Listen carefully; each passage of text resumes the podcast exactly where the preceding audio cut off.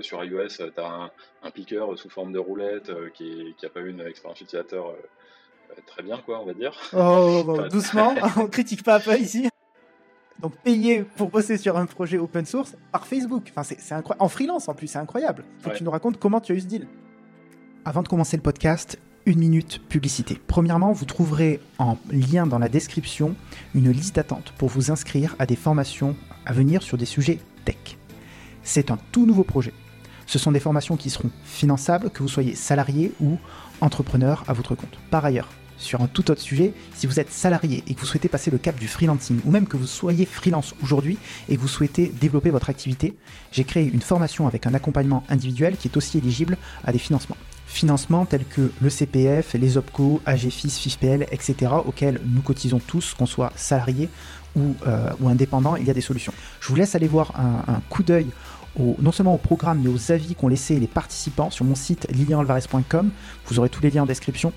Vous y trouverez euh, des réussites absolument incroyables, que ce soit en termes de négociation de bonus, de négociation de rupture conventionnelle dans des entreprises qui sont censées ne pas les donner, de chiffre d'affaires qui dépasse les 200 cas par an, de lancement en freelance en moins de deux semaines. Bref, il y a plein de success stories. Je vous invite à y aller jeter un œil si c'est quelque chose qui pourrait vous intéresser. C'est aussi un excellent moyen de soutenir euh, ma chaîne et de m'aider à continuer à produire du contenu. Sinon, je vous invite à exploser les pouces bleus, à vous abonner, à noter le podcast sur la plateforme sur laquelle vous l'écoutez. Euh, la page publicité est terminée. Retour au podcast. Bonjour à toutes et à tous, je suis Lilian Alvarez, freelance en développement d'applications mobiles et formateur pour indépendants. Vous êtes sur le podcast Tech et aujourd'hui je suis avec Sébastien Lorbert, développeur React et React Native en freelance. Et il est le fondateur de la newsletter React Hebdo. Salut Sébastien. Salut, ça va? Écoute, ça va très bien. Je suis fier de moi parce que d'habitude, je me, je me plante toujours quand je fais mes intros. On doit la refaire trois fois. Ah bon? Du coup, tu vois, là, là, ça commence bien. Tu vois, je, je sens, j'ai fait euh, quatre épisodes. C'est le quatrième épisode en, l'espace d'une semaine, dix jours, je dirais. Donc, je commence à, me roder là. J'ai un bon rythme. va tant mieux. Euh, est-ce que tu peux te présenter, s'il te plaît? Euh, Oui, alors, pour me présenter, euh, moi je suis développeur depuis à peu près depuis 2009. J'ai fait une école d'ingénieur avec un cycle assez classique, avec une spécialisation en informatique. et au début de ma carrière, j'ai plutôt fait du back-end. Alors j'étais dev Java et ensuite Scala. Et ensuite, je me suis tourné vers, vers le front-end avec React et je suis devenu freelance depuis 2017. Ok, donc ça fait quand même, ouais, ça fait 4 ans, 4-5 ans que tu as ton compte maintenant. Ouais, voilà, c'est ça. Qu'est-ce qui t'a motivé à, switcher de, de back-end à front-end? T'en avais marre de pas voir ce que tu faisais Il te fallait une interface? Bah, En fait, c'est assez marrant comme histoire parce que à la base, bah, j'étais dev Java, bon, je faisais des trucs genre Spring, Hibernate et tout ça, le, le, classique de la stack Java, quoi, on va dire. j'ai eu pas mal envie de, de faire du, du, Scala pour apprendre la programmation fonctionnelle vers 2012, à l'époque où c'était pas encore trop euh, où c'était pas encore trop utilisé. Et du coup, j'ai rejoint, j'ai commencé à travailler en bénévole pour une startup euh, qui s'appelle Stample, euh, qui avait besoin de dev, d'un développement back-end pour faire un MVP. Et avec le temps, en fait, bah, on a réussi à lever un peu d'argent. Et du coup, j'ai rejoint la startup en tant que CTO. Et, mmh. et, là, je me suis rendu compte en fait que bah, il y avait euh, d'autres devs qui étaient dans l'équipe, ils utilisaient Backbone.js et euh, enfin niveau architecture, je, je, voyais bien que ça n'allait pas, qu'il y avait des soucis d'architecture, que tout était un peu couplé, euh, enfin tout le code était un peu entremêlé.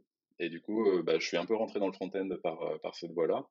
Alors qu'en fait, à la base, c'était vraiment quelque chose que j'aimais pas du tout. Euh, j'aimais pas du tout le JavaScript. Enfin, tous ceux qui ont, qui ont connu le JavaScript il y a 10 ans, je pense qu'ils aimaient pas spécialement. Ils pensaient que c'était plus pour faire des petites animations, euh, des trucs qui clignotent euh, sur des pages HTML, mais pas vraiment des, projets sérieux. Et euh, c'est vrai que, on va dire, entre 2012 et 2014, avec, avec Backbone et Angular, on a commencé à avoir des single-page applications qui arrivent. On, va, on a commencé à... Enfin, le truc, c'est vraiment bien, bien développé avec React en particulier. Et, et aujourd'hui, bah, c'est vrai que je trouve que c'est quelque chose qui est, qui est en fait plus intéressant que le back-end pour moi. Et en même temps, bah, ça me permet d'être full stack et puis de, de, de réutiliser mes compétences back-end sur le, le, front-end. Par exemple, mon passé de, développeur fonctionnel m'a beaucoup aidé pour, pour apprendre React au début, puisqu'en fait, les concepts de programmation fonctionnelle sont, sont assez similaires. Et du coup, bah, c'est comme ça que je suis arrivé du côté front-end que j'ai commencé à apprécier. Et puis j'apprécie de plus en plus justement avec, euh, avec l'arrivée de, de, du typage avec TypeScript et tout ça. Quoi. Donc, tu fais du dev, tu m'as dit, tu as fini ton école vers 2012-2011, si je dis pas de bêtises? 2009.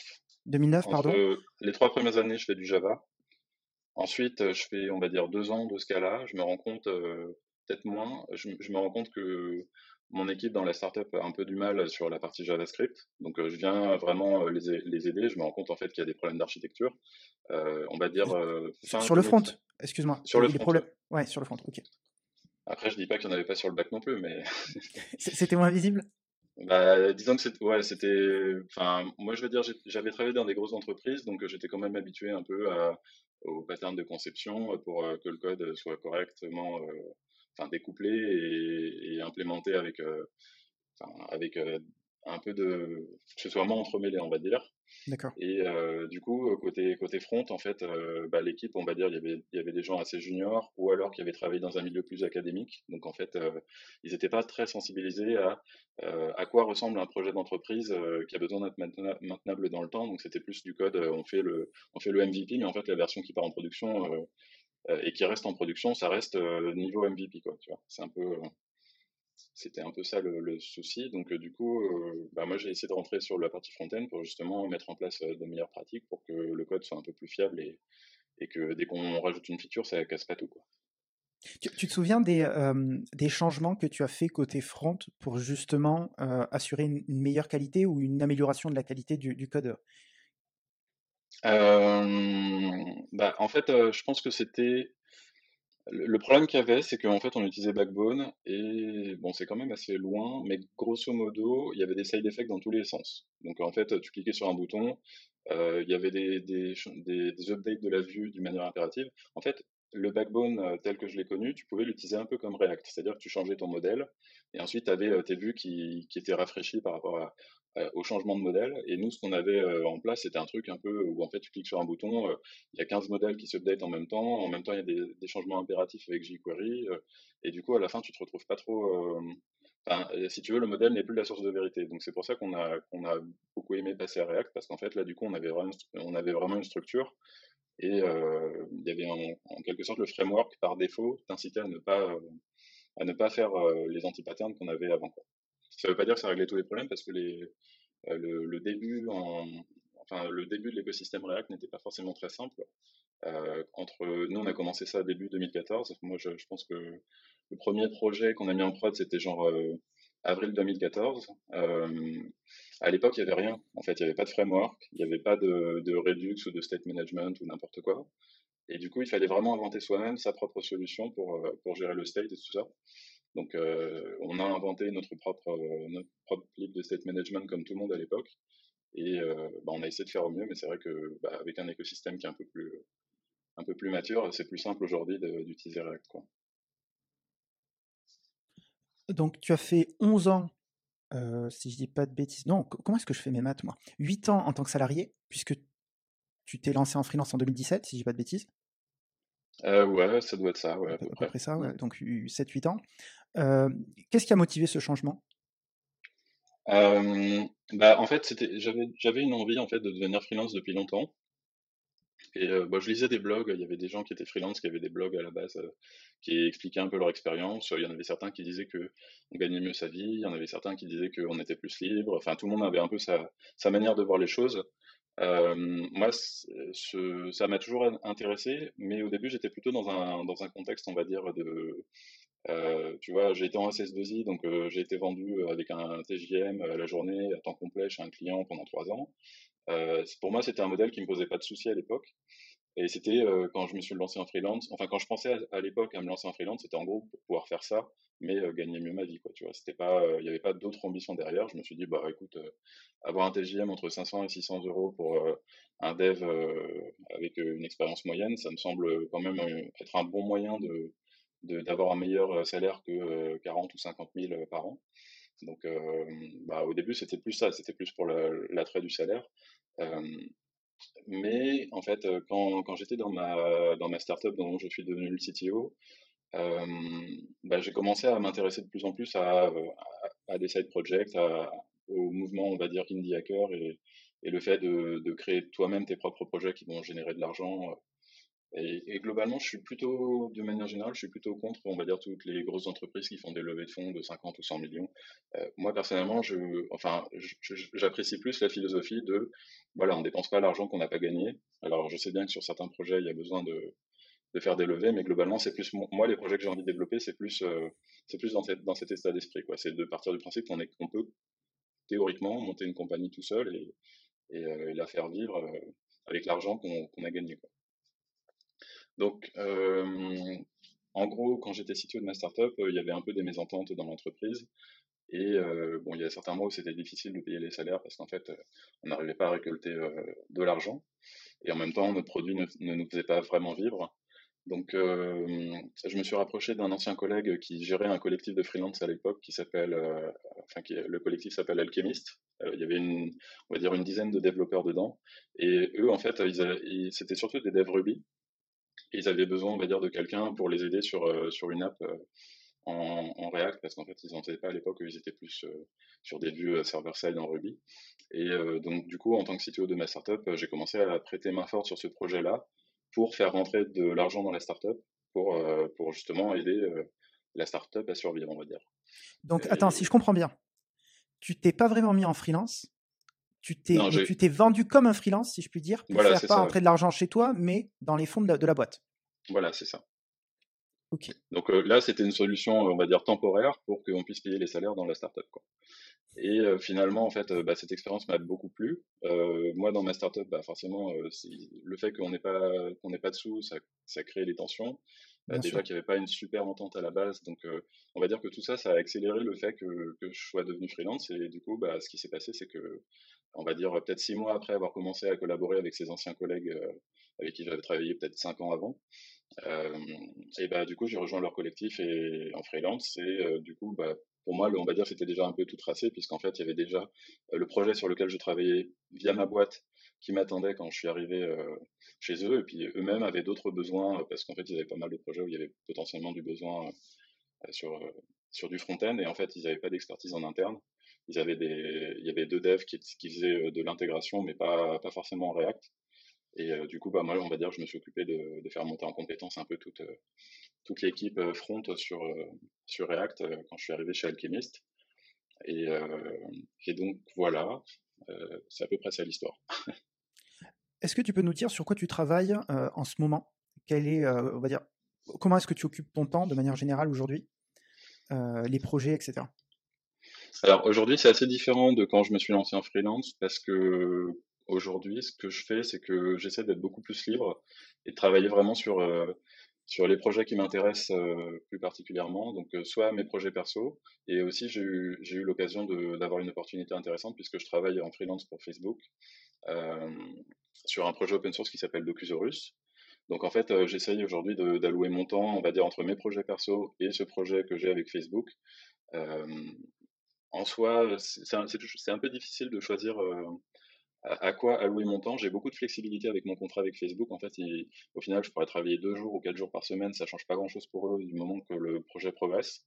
Donc en fait, euh, j'essaie de trouver un juste milieu pour que le projet avec Facebook avance et en même temps pour que mes projets perso euh, avancent aussi. Alors, excuse-moi, je, t'interromps. Tu as dit quelque chose qui, m'a, qui, a retenu mon attention. Tu as dit je, je voulais, aujourd'hui, je veux vraiment de la liberté. Euh, la liberté concrètement, euh, par rapport à ton projet actuel, notamment chez Facebook, elle s'incarne dans quoi? Dans le fait de travailler n'importe où? Dans le fait de travailler, euh, de choisir tes horaires? Si tu as envie d'aller à la piscine à 15h, par exemple, le, cliché, bah, tu peux y aller, tu vois? Mmh. Est-ce que c'est ces choses-là? Bah, en, soi, globalement, j'essaie de, garder un mode de vie, on va dire, comme tout le monde. Hein. Donc, je travaille du lundi au vendredi. Après, euh, le samedi et le dimanche, ça peut m'arriver de travailler sur mes projets perso aussi. Mais euh, globalement, oui, c'est vrai que enfin, ça fait depuis longtemps que j'ai pris l'habitude, on va dire, de, de, créer mes propres horaires. Même quand j'étais dans, mon, dans ma startup avant, en fait, on était presque tous en remote. Euh, mmh Au moins, peut-être euh, au moins trois jours par semaine, j'étais déjà en remote à l'époque. Et bah, j'ai toujours eu l'habitude, on va dire, de, de me lever à l'heure un peu, un peu qui m'arrangeait et puis de pouvoir prendre du temps dans la journée pour faire faire mes choses. Donc ça, c'est des choses que, on va dire, que j'ai acquises, on va dire, assez vite, puisque dès 2015, euh, on va dire, euh, je fonctionnais comme ça. Euh, donc je suis habitué au remote. Moi, je suis ressens pas, on va dire, le besoin de, voir des gens et d'être dans, un open space avec des gens qui, qui viennent te parler toutes les cinq minutes. C'est clairement pas pour moi. J'ai beaucoup de mal à me concentrer quand il y a du bruit. et c'est quelque chose que ça, c'était clair et net qu'aujourd'hui, je pourrais pas revenir en arrière parce qu'en fait, j'ai goûté au fait de, de, travailler en remote et moi, je suis tout à fait, fait quelqu'un à qui ça correspond vraiment. Quoi. Donc, c'est pas quelque chose que, je souhaite remettre en question. Et, et aujourd'hui, si je, si je travaille avec des clients finaux, on va dire j'ai fait, j'ai fait pas mal de missions de conseil. Globalement, j'essaie de les faire principalement en remote. Euh, et éventuellement, euh, s'il y a des déplacements de temps en temps, bon, je vais pas dire au client euh, non, je veux absolument pas venir chez vous, mais, mais globalement, je fais bien comprendre que, que moi, je préfère travailler de chez moi, que je me concentre mieux comme ça et que ça me permet d'organiser mon temps de la manière que je souhaite. Et d'ailleurs, je suis même allé plus loin, c'est qu'en fait, il y a même des, des clients à qui j'ai indiqué un TGM plus élevé quand je dois me déplacer chez eux. Donc comme ça, au mmh. moins, ils sont incités au fait que Intéressant. Donc finalement, tu, justifies ou tu, tu négocies, entre guillemets, le fait de, de dire, voilà, moi, c'est comme ça que je fonctionne en télétravail. Et la justification de ça, c'est, OK, si vous voulez que je vienne, eh ben, ça va vous coûter plus cher. Et, finalement, les, clients sont amenés à dire, bon, ben OK, euh, dans ce cas-là, reste chez toi, quoi. Ouais, c'est un peu ça, voilà. Ouais, c'est... Après, bon, c'est, on va dire que pour l'instant, euh, j'expérimente hein, à chaque fois que je vois un nouveau client, euh, je peux avoir un discours un peu différent parce que j'adapte par rapport à, Mmh mes expériences passées. Mais euh, grosso modo, c'est un peu l'idée, c'est qu'en fait, bah, s'il y a un client qui veut me faire comprendre qu'il faut absolument que je vienne tous les jours dans ses bureaux, bah, déjà, je pense que je vais refuser parce que ça ne me correspond pas. Et ensuite, bah, même s'il y a la moitié du temps, je vais lui dire, bah, ok, la moitié du temps, mais c'est plus cher parce que du coup, je vais essayer de l'inciter justement. on peut présenter les choses de deux manières. On peut dire c'est plus cher quand je viens ou c'est moins cher quand, quand je viens pas, quoi. on peut aussi dire, bah, voilà, tu as une réduction de 20% si je suis à la mmh maison, tu vois. Donc, euh, je ne sais pas quelle est la meilleure manière de le tourner, mais en tout cas, c'est quelque chose que, qui me semble intéressant euh, à explorer, quoi, on va dire. Je pense pas qu'il y ait beaucoup de gens qui fassent ça encore. Donc, euh. le fait de travailler en, full remote comme ça? En full remote, maintenant, oui, mais d'indiquer un TGM différent en fonction de, de la manière, enfin, de citer sur place ou pas, je sais pas s'il y a beaucoup de gens qui le font. Quoi. Euh, je sais pas non plus. Moi, j'ai tendance à, à, refuser si c'est vraiment impératif, et de toute manière, je le négocie toujours. Euh, d'ailleurs, je, peux dire un petit peu comment je le négocie parce que c'est une méthode que j'ai raffinée avec le temps et qui marche extrêmement bien, elle est très efficace. C'est que, euh, et j'en parlais d'ailleurs avec Artisan Développeur, avec Benoît. Mmh. Je sais pas si tu vois qui c'est, il a un, podcast qui marche assez bien chez les devs. Et, euh, et, je lui disais, moi, quand je, quand je fais un entretien avec un client, avec un prospect, pardon, qui normalement, dans l'idéal, va devenir client, eh bien, je me projette toujours dans l'une de mes parties de mon entretien de vente. Il y a une partie où je parle de comment va se dérouler la relation client. Donc je lui dis, OK, aujourd'hui, comment est-ce que vous fonctionnez avec vos équipes? Est-ce que vous êtes en méthode agile? Est-ce que vous, je je sais pas moi, voilà, les cycles de développement, est-ce qu'il y a une réunion tous les matins, etc., etc. Donc j'ai déjà une bonne idée de l'organisation. Alors aujourd'hui, dans les boîtes tech, généralement, on est tous en méthode agile, on a tous un délit à 9h30 quasiment à peu près partout. Enfin, c'est assez récurrent les méthodes en général. Et je leur dis, écoutez, est-ce que vous êtes complètement fermé aujourd'hui à l'idée de, pratiquer le télétravail? Donc déjà, je prends la température un petit peu. Et, euh, en fonction de ça, je, peux négocier. Et ce que je, propose systématiquement à chacun de mes clients, ce qui fait grincer les dents généralement à pas mal de développeurs quand je le dis, c'est que je propose un rapport d'activité quotidien que j'envoie à la fin de mmh. chaque journée par mail. Donc je trace finalement, aujourd'hui j'ai l'habitude, ça me prend très peu de temps, dès que je, travaille sur un ticket, ben, je le note sur un côté, etc. Donc j'ai mon petit rapport d'activité qui doit faire 5-6 lignes, pas plus.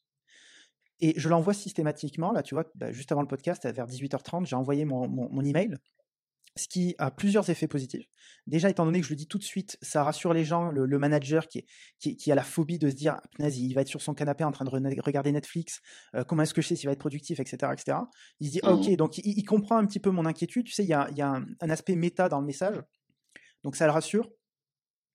Et, en plus de ça, euh, bah, il, voit tout de suite en fait, puisqu'on commence généralement par, un, on va dire, un contrat de un mois, deux mois, trois mois. Euh, et, tout de suite, c'est en place. Il voit que c'est carré, que ça tourne bien, la relation se crée. Il y a comme il y a de la communication aussi, c'est important avec les clients. Et, généralement, ça se passe très très bien. Et les, clients adorent ça. Et je vois même des effets positifs que j'avais pas anticipé au début, parce que moi je faisais surtout ça pour la confiance. Mais ensuite, j'ai des, clients ou des, euh, ouais, des clients qui m'ont dit, bah, en fait, ton, ton rapport d'activité, tu me l'envoies, mais il faudrait que tu mettes aussi machin en copie, parce que ça lui permet de faire tourner l'information, parce que jusqu'à présent, je lui repartageais pour qu'on réagisse, qu'on ait des discussions. Puis euh, là, je, suis en mission chez Carrefour. Euh, j'envoie ce rapport d'activité à ma, la société qui me porte sur, chez Carrefour, donc. Et, ils me disent, eh ben, nous, on se sert de tes rapports d'activité euh, lorsqu'on a des discussions avec euh, des fois des membres de la direction pour dire, ah bah, attendez, euh, nous, on sait sur quoi ils travaillent, nos développeurs, regardez, tac, tac, tac, Et du coup, je me suis dit, ah punaise, j'avais jamais pensé en fait à tout ça, à toutes ces utilisations qui, se faisaient, puisque moi, c'était surtout, je dois l'avouer, un argument commercial de dire, attendez, moi, je suis quelqu'un de transparent, je suis quelqu'un d'ultra sérieux, ultra carré, je vais vous envoyer un petit truc aux, petits oignons. En plus, je sais que la plupart des, gens ne le, font pas, parce que certains trouvent ça relou, hein, ce que je peux parfaitement entendre. du coup, ça me permet de me démarquer. Tu vois ce que je veux dire? C'est mon petit côté différenciant, tu vois. Mais c'est vrai que tu vois, j'ai, enfin moi j'ai remarqué aussi. Alors, euh, j'ai travaillé avec un autre freelance à un moment donné sur une application euh, en React Native, et euh, c'est vrai que lui aussi, il avait cette méthodologie de, c'était pas tous les jours, mais c'était mmh peut-être une fois par semaine. Alors, moi j'envoyais juste un rapport de temps, tu vois. Je disais voilà, j'ai facturé, j'ai travaillé tant de temps sur tel truc. Et globalement, assigner une heure à une tâche, c'est toujours quelque chose qui m'a toujours c'est super un peu quoi. Euh, après, euh, après, lui, il faisait un, petit compte rendu avec son, son, truc de temps et je, enfin, je me rends compte que oui, effectivement, ça, c'était efficace pour le client, pour qu'il ait de la visibilité. Et en plus, euh, il y a un autre truc qui est, qui est aussi important, qui marche peut-être pas sur des gens qui sont moins tech, mais par exemple, si tu es en face de décideurs tech, il y a un truc qui marche vraiment bien, c'est les deploy preview. C'est que tu vois, quand tu crées une pull request, la pull request, elle n'est pas prête à émerger dans master, mais par contre, le, le client peut déjà tester sur une interface qui est, qui est réaliste ce que ce sera une fois que la pull request sera mergée. Donc ça, nous, on a ça en place. Euh, aujourd'hui, je pense qu'il y a de plus en plus de gens qui, ont ça en place. Euh, c'est même surprenant d'ailleurs, mais en fait, je me rends compte qu'il y a beaucoup de gens qui n'ont pas ça en place, et moi, je trouve ça grave parce qu'aujourd'hui, c'est, tu peux difficilement faire sans, quoi. En vrai, enfin, pour donner du feedback immédiat, c'est vraiment très important. Et euh, sur, euh, sur React Native, dans, dans React Native, tu as une techno qui s'appelle Expo, où en fait, tu peux par exemple mettre un QR code dans ta pull request. Euh, tu as une mmh. application haute sur ton téléphone, tu scannes le QR code et tu vois tout de suite tu peux tester la pull request sur ton téléphone. Quoi. Donc là, tu vois, le client, euh, il a même pas besoin, tu n'as même pas besoin de lui faire un rapport. Limite, c'est en fait, il voit les pull requests qui sont ouvertes, euh, il voit, il peut tester euh, mmh immédiatement et même te donner un feedback immédiat en, code review pour te dire là, ça va pas, là, l'UX c'est pas bonne. C'est toujours mieux de tester en vrai, de voir si ça clique, si les animations marchent bien, plutôt que de, de lire du code. Tu vois le, style de, de, tes views et tout, mais bon, tu vois pas forcément bien dans ta tête à quoi ça, quel est le mmh résultat final, quoi, tu vois j'ai entendu beaucoup de. Ouais, j'avais interviewé quelqu'un d'autre, Nicolas Verino, je ne sais pas s'il va écouter ce podcast, et, lui, il avait mis en place une CI/CD et il, euh, il livrait tous les jours. Tous les jours, il livrait une nouvelle version. Alors, il doit être sacrément productif pour, euh, pour avoir quelque chose chaque jour de nouveau à montrer. Euh, mais du coup, il, voilà, il avait mis en place ses habitudes et forcément, quand à ce niveau de communication qui est, je veux dire, tellement fin dans le sens où tellement fréquent, tellement régulier, bah, tu, tu, entretiens la confiance quelque part et tu crées une confiance très forte avec le mmh. client, puisqu'il ne se demande pas, il n'y a pas une semaine qui se passe où il se dit euh, sur quoi il a travaillé cette semaine, est-ce qu'il est vraiment travaillé En fait, non, puisqu'il a les résultats tous les jours, tu vois. Ouais, ouais, ouais c'est vrai. Bah, écoute, euh, moi sur Docusaurus, on, on, essaie de faire un truc un peu euh, similaire petit à petit. En fait, bon, globalement, en fait, nous c'est un projet Node, donc en fait c'est une dépendance Node que tu installes sur ton projet pour créer un site de documentation. Euh, et l'idée, c'est qu'on a des, des releases canary, donc ça veut dire que dès qu'il y a un commit sur master, on va pusher sur euh, une nouvelle version sur NPM euh, qui sera pas installée par tout le monde, mais les volontaires qui veulent tester la version en avant-première, ils peuvent la tester. Et il y a aussi de, plus en plus d'outils aujourd'hui où nous, on n'a pas mis ça en place, mais on peut, par exemple annoter ses commits avec des, des tags sémantiques, genre fit, bug et tout ça. Euh, avec euh, éventuellement certains tags qui vont indiquer s'il y a un breaking change ou quelque chose comme ça. Et en fait, chaque jour, tu peux avoir un bot qui va prendre euh, le, la petite liste de commits que tu as créé dans la journée et, et, faire une release, et en fait, qui va incrémenter le bon numéro de version en fonction, de, en fonction des tags qu'il y a eu dans la journée pour savoir s'il y a eu un breaking change qui, mmh. qui, demande une version majeure ou quelque chose comme ça.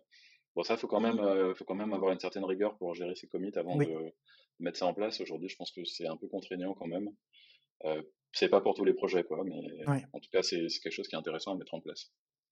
Alors, je suis super curieux que tu euh, nous racontes, s'il te plaît, l'histoire de comment tu as été amené à travailler sur Docusaurus, projet qui est euh, entre guillemets maintenu. Alors, par toi principalement, mais qui derrière, c'est Facebook.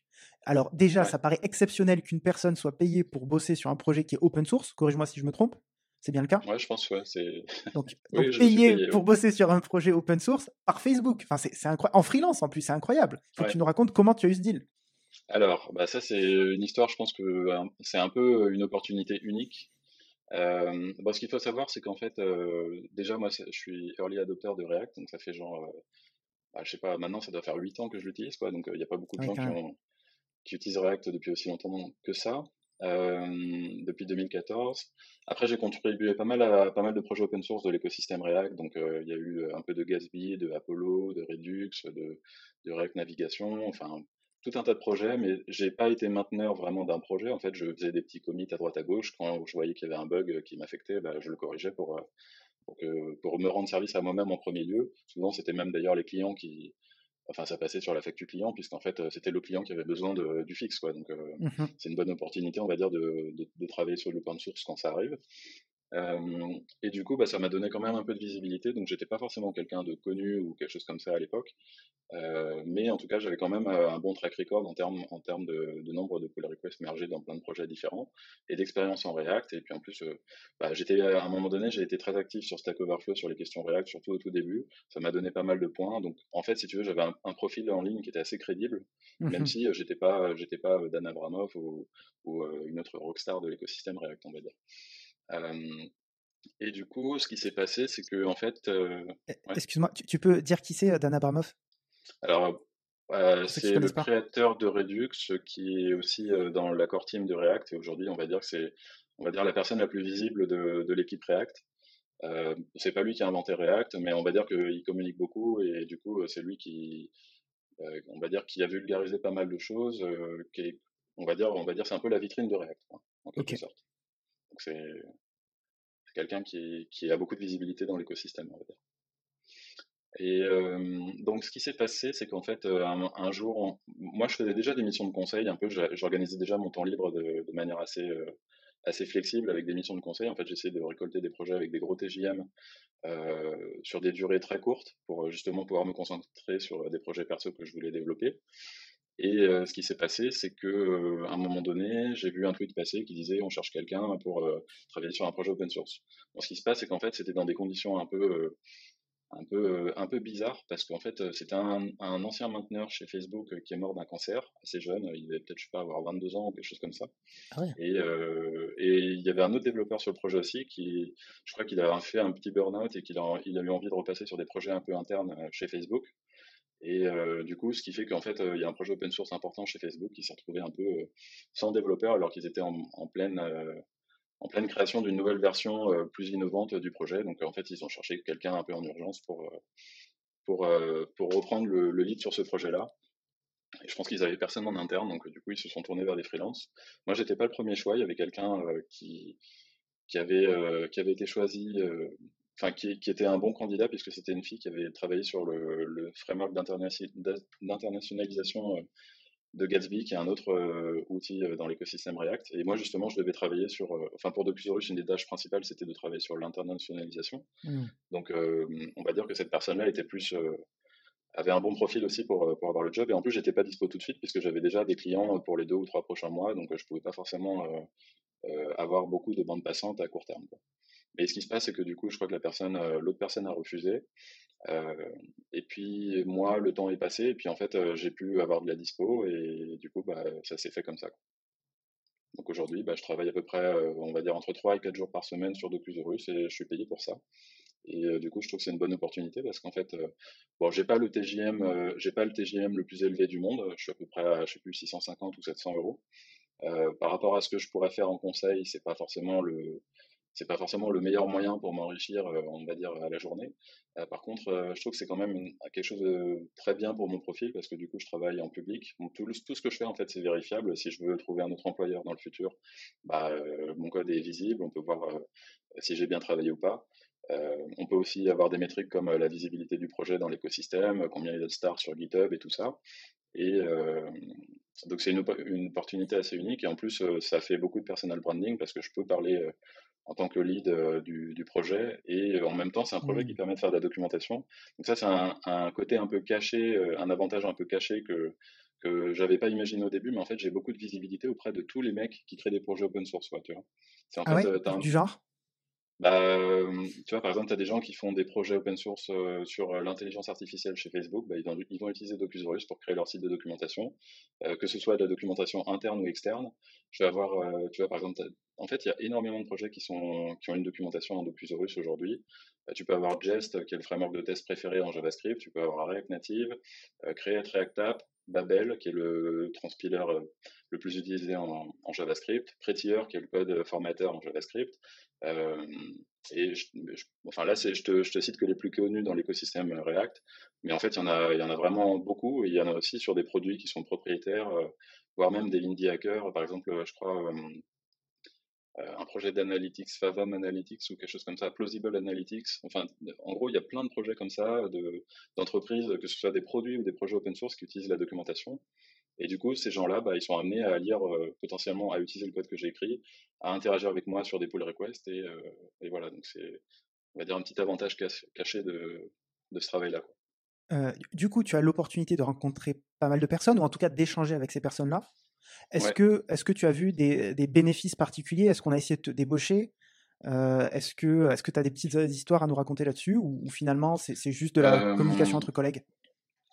Euh, bah après, il y a de la communication, mais bon, après, c'est vrai qu'il y a des grosses entreprises qui m'ont déjà démarché, que, que, ce soit pour euh, voir si je voulais pas, euh, par exemple, euh, les aider à faire leur documentation, mais ça peut être des grosses boîtes. Par exemple, j'ai eu Palo Alto, qui est une grosse boîte aux États-Unis. j'ai eu, je sais plus, JP Morgan. j'ai eu Lacework aussi, qui est une très grosse boîte de sécurité aux États-Unis. Il y a Facebook aussi qui m'a déjà proposé savoir un peu, on va dire, ils sondaient pour savoir si ça pourrait m'intéresser de travailler sur plus en, tant qu'employé que freelance moi, enfin, je veux dire, je, suis pas à la recherche d'avoir une entreprise des GAFA sur mon CV. C'est pas, c'est pas forcément ce qui m'attire le plus. Je préfère justement rester en freelance, euh, euh, surtout sur cette opportunité qui me plaît bien. Et ils m'ont fait comprendre que si j'étais recruté chez Facebook, euh, je travaillerais plus dessus. Donc, il y a peut-être, enfin, peut-être que je loupe quelque chose, mais en tout cas, moi personnellement, aujourd'hui, je suis bien en freelance. et sinon, j'ai eu pas mal d'autres entreprises diverses et variées aussi qui, euh, qui ont exprimé un peu d'intérêt euh, plus ou moins euh, de manière différente, mais bon, ils ont bien compris que j'étais dans une opportunité qui me plaisait, donc en fait, mmh je pense que... J'ai entendu, enfin, je, je, crois comprendre que le modèle économique principal pour toutes ces solutions de, qui sont complètement open source, pardon, donc qui sont gratuites, c'est derrière de vendre du support.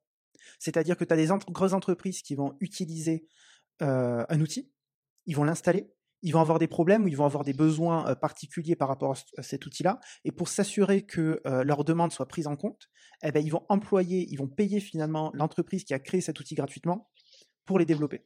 Est-ce que c'est quelque chose que tu retrouves aujourd'hui? Bah, en fait, il y, a plusieurs choses. Il y a, pas mal d'entreprises aujourd'hui. Par exemple, si tu regardes Vercel, tu as peut-être entendu parler de Vercel, qui est un gros hébergeur aujourd'hui. c'est eux qui ont créé le framework Next.js qui est aujourd'hui le plus populaire dans l'écosystème React. Et aujourd'hui, euh, ce qu'ils vendent, c'est une solution euh, qui, en gros, c'est le meilleur cloud pour héberger des apps React euh, faites en, en Next.js. Quoi. Et comme c'est le plus gros framework, bah, ils vendent du service. Ça fait pas que de l'hébergement Next.js, mais le but, on va dire, c'est de, de, créer une plateforme qui soit particulièrement performante pour le framework React le plus populaire. Et donc, ça va attirer toute cette population de base, puisqu'en fait, ils auront une meilleure intégration que la plupart des mmh concurrents. Et euh, en même temps, euh, euh, petit à petit, aussi, ils grossissent leur offre cloud avec des fonctionnalités qui vont, on va dire, offrir une meilleure développeur expérience sur, par rapport à des clouds plus génériques comme Amazon ou, ou Google ou tout ça, quoi. Tous ceux qui offrent des plateformes, on va dire, serverless et des choses comme ça, quoi. Mmh euh, maintenant, il y a d'autres entreprises, on va dire, qui vont vendre du support euh, sur euh, l'open source, mais on va, enfin, qui vont par exemple créer une, offre avec des SLA ou des choses comme ça, pour dire, bah voilà, si vous avez votre projet et que vous avez besoin d'aide sur, enfin, que vous avez besoin d'une haute dispo et que, que, vous ayez des garanties dessus, on peut vous le faire. Bon, nous, nous, on est sur un outil de génération de, sites statiques. Donc, en fait, tu as des fichiers Markdown, tu les passes dans une moulinette et ça crée euh, des fichiers HTML sur le disque dur que tu déploies sur un cloud. Donc, euh, l'hébergement haute dispo, en fait, euh, ça va dépendre que du cloud. Et nous, on n'a pas de, on n'a pas vraiment de, service à vendre là-dessus. de ce point de vue-là. donc, et le niveau support, potentiellement, on pourrait proposer du support, mais en fait, Facebook, ils m'ont fait comprendre, on va dire que Docusaurus pour eux, c'est pas un projet qu'ils ont, qu'ils ont, dont ils ont l'intention de, de, gagner de l'argent avec. En fait, mmh c'est plus, on va dire, c'est un à la base, c'est un besoin interne en fait. À la base, ils ont créé plein de projets open source Facebook. Ce qu'ils avaient besoin, c'est de, de, pouvoir avoir un peu de structure, euh, ne pas avoir à copier-coller un template Rails qui, je crois qu'ils utilisaient Jekyll avant. Euh, ils copiaient-coller sans arrêt en fait euh, la même base de code euh, d'un projet à l'autre pour créer la documentation en Jekyll. à un moment donné, ils en ont eu marre et ils se sont dit on va créer un outil qui va permettre de mutualiser un peu ce besoin de créer des sites de documentation. Le but c'est pas on va dire de d'avoir un site de documentation le plus beau du monde, euh, un peu comme Stripe, avec euh, des trucs euh, très interactifs et bien, bien finis. C'est plutôt de dire, bah voilà, on va faire un, on va faire des sites de documentation pour tous nos projets qui soient un minimum normalisés, sur lesquels on va pouvoir réduire le mmh. temps de maintenance. On va pas investir 100 000 euros sur chaque projet pour créer la doc, quoi. C'est ça le, le besoin. Et du coup, aujourd'hui, Docusaurus, c'est un peu ça, c'est un peu la loi de Pareto, dans le sens où en fait, tu vas, tu vas essayer de, d'avoir une doc en ligne pour le coût le plus faible possible, mais pour autant on a suffisamment, on a suffisamment de flexibilité pour, euh, pour créer des belles docs qui vont t'emmener quand même assez loin avec un investissement réduit. Après, si tu veux créer la, meilleure doc du monde, euh, effectivement, il y a peut-être des meilleurs outils, c'est mieux de faire du, du sur-mesure, comme par exemple la doc de Rect euh, qui vient d'être lancée. Bah, eux, ils ont décidé de ne pas utiliser Docusaurus, mais ça a beaucoup de sens parce qu'en fait, euh, ils ont une équipe à plein temps dessus, enfin pas à plein temps, mais c'est un projet qui a duré un an sur lequel ils ont beaucoup investi, tu vois. Donc c'est pas, c'est pas comme s'ils avaient voulu lancer une nouvelle doc en 5 minutes en ligne. c'est sympa de travailler pour Facebook? Bah écoute, moi, je, je, me rends pas trop compte dans le sens où en fait j'ai beaucoup de liberté. C'est, c'est, je pense que je suis un peu dans une bulle parce que j'ai beaucoup de flexibilité. Je peux travailler un peu quand je veux. J'ai pas d'horaire. Et en fait, on va dire que mes deux collègues, il y en a un qui est à San Francisco et l'autre qui est à Singapour. Euh, donc en ah fait, déjà pour organiser des calls à trois, tu vois, c'est un peu compliqué. Et euh, je pense que des calls en one-to-one avec euh, avec mon, on va dire mon chef chez Facebook, j'ai dû en faire trois en un an et demi, tu vois. Donc ah je rends presque pas de compte. C'est limite, c'est limite surprenant. Et en fait, il me donne beaucoup de, enfin, tu vois, il place beaucoup de, confiance en moi.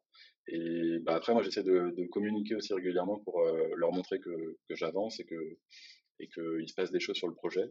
Après, bon, globalement, c'est open source, euh, c'est des développeurs avec qui je suis en contact, donc euh, ils voient bien s'il y a des pull requests qui sont fermés ou pas, quoi. Mais, tout, le monde peut le voir, là, pour le coup.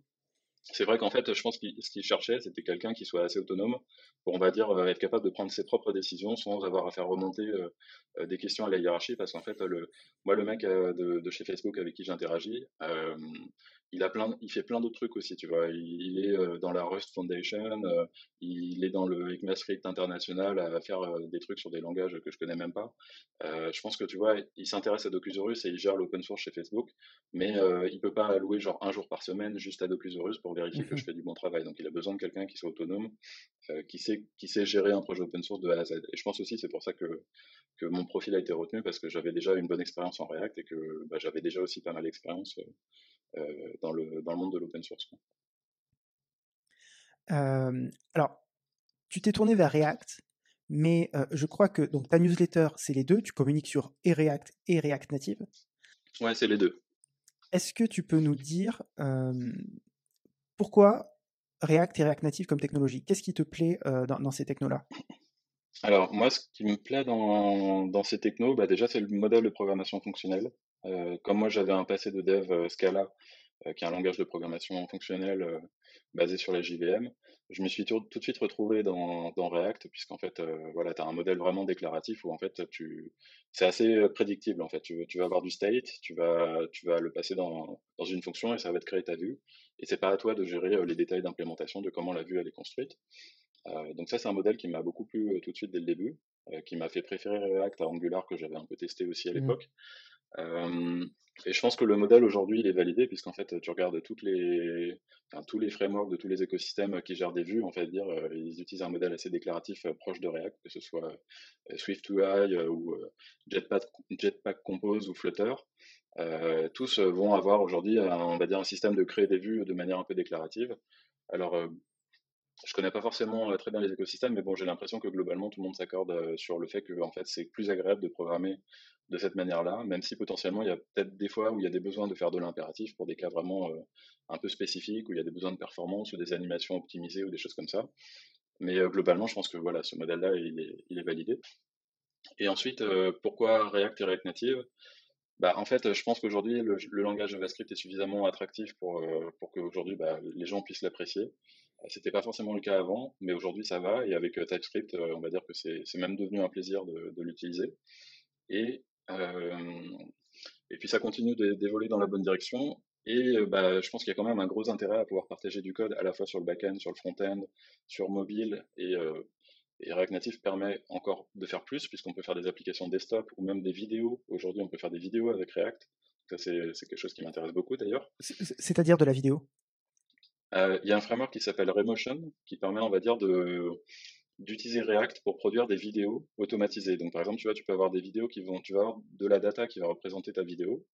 Euh, et en fait, tu vas passer, euh, tu vas faire un, rendu de ta data euh, avec React. Et en fait, tu vas prendre un screenshot de ton, de ton écran et ça va créer une frame de ta vidéo. Et si tu le fais pour chaque frame, en fait, à la fin, tu as, une vidéo que tu assembles avec, avec un outil FFmpeg ou un truc comme ça, qui va qui va t'assembler la vidéo. Et en fait, aujourd'hui, bah, c'est quelque chose qui va vraiment se développer, je pense. Moi, personnellement, j'ai envie de me lancer dans des projets de indie hacker, justement, sur, sur ce domaine-là parce que je vois beaucoup d'opportunités en termes de marketing.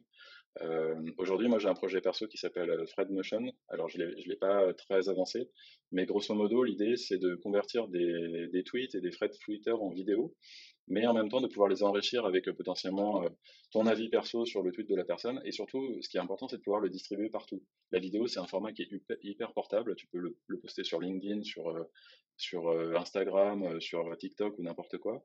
Donc en fait, si tu veux du contenu qui n'était pas propice à la vidéo comme un tweet, et eh ben aujourd'hui, toi, tu peux potentiellement le rendre attractif de manière automatisée sous un format vidéo que tu peux distribuer partout.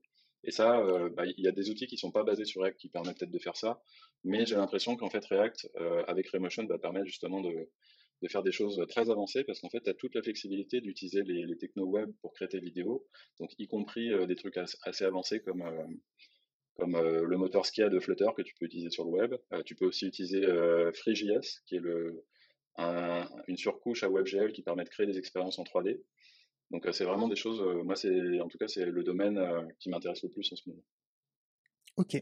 Donc c'est cette technologie finalement qui te permet de, si j'ai bien compris, hein, corrige-moi si je dis des bêtises, mais qui te permet de capturer l'écran de, de, l'utilisateur et de, te, de par une série de captures d'écran, te recréer une vidéo, c'est ça? Ouais, c'est ça. En fait, c'est pas vraiment une, série de captures d'écran de l'utilisateur, c'est plus un snapshot de euh, d'un div HTML, tu vois. Mmh c'est juste un, rectangle dans l'écran. Tu dis bah voilà, je vais prendre une photo de ce truc-là un instant T, et en fait, euh, tu vas créer des interpolations.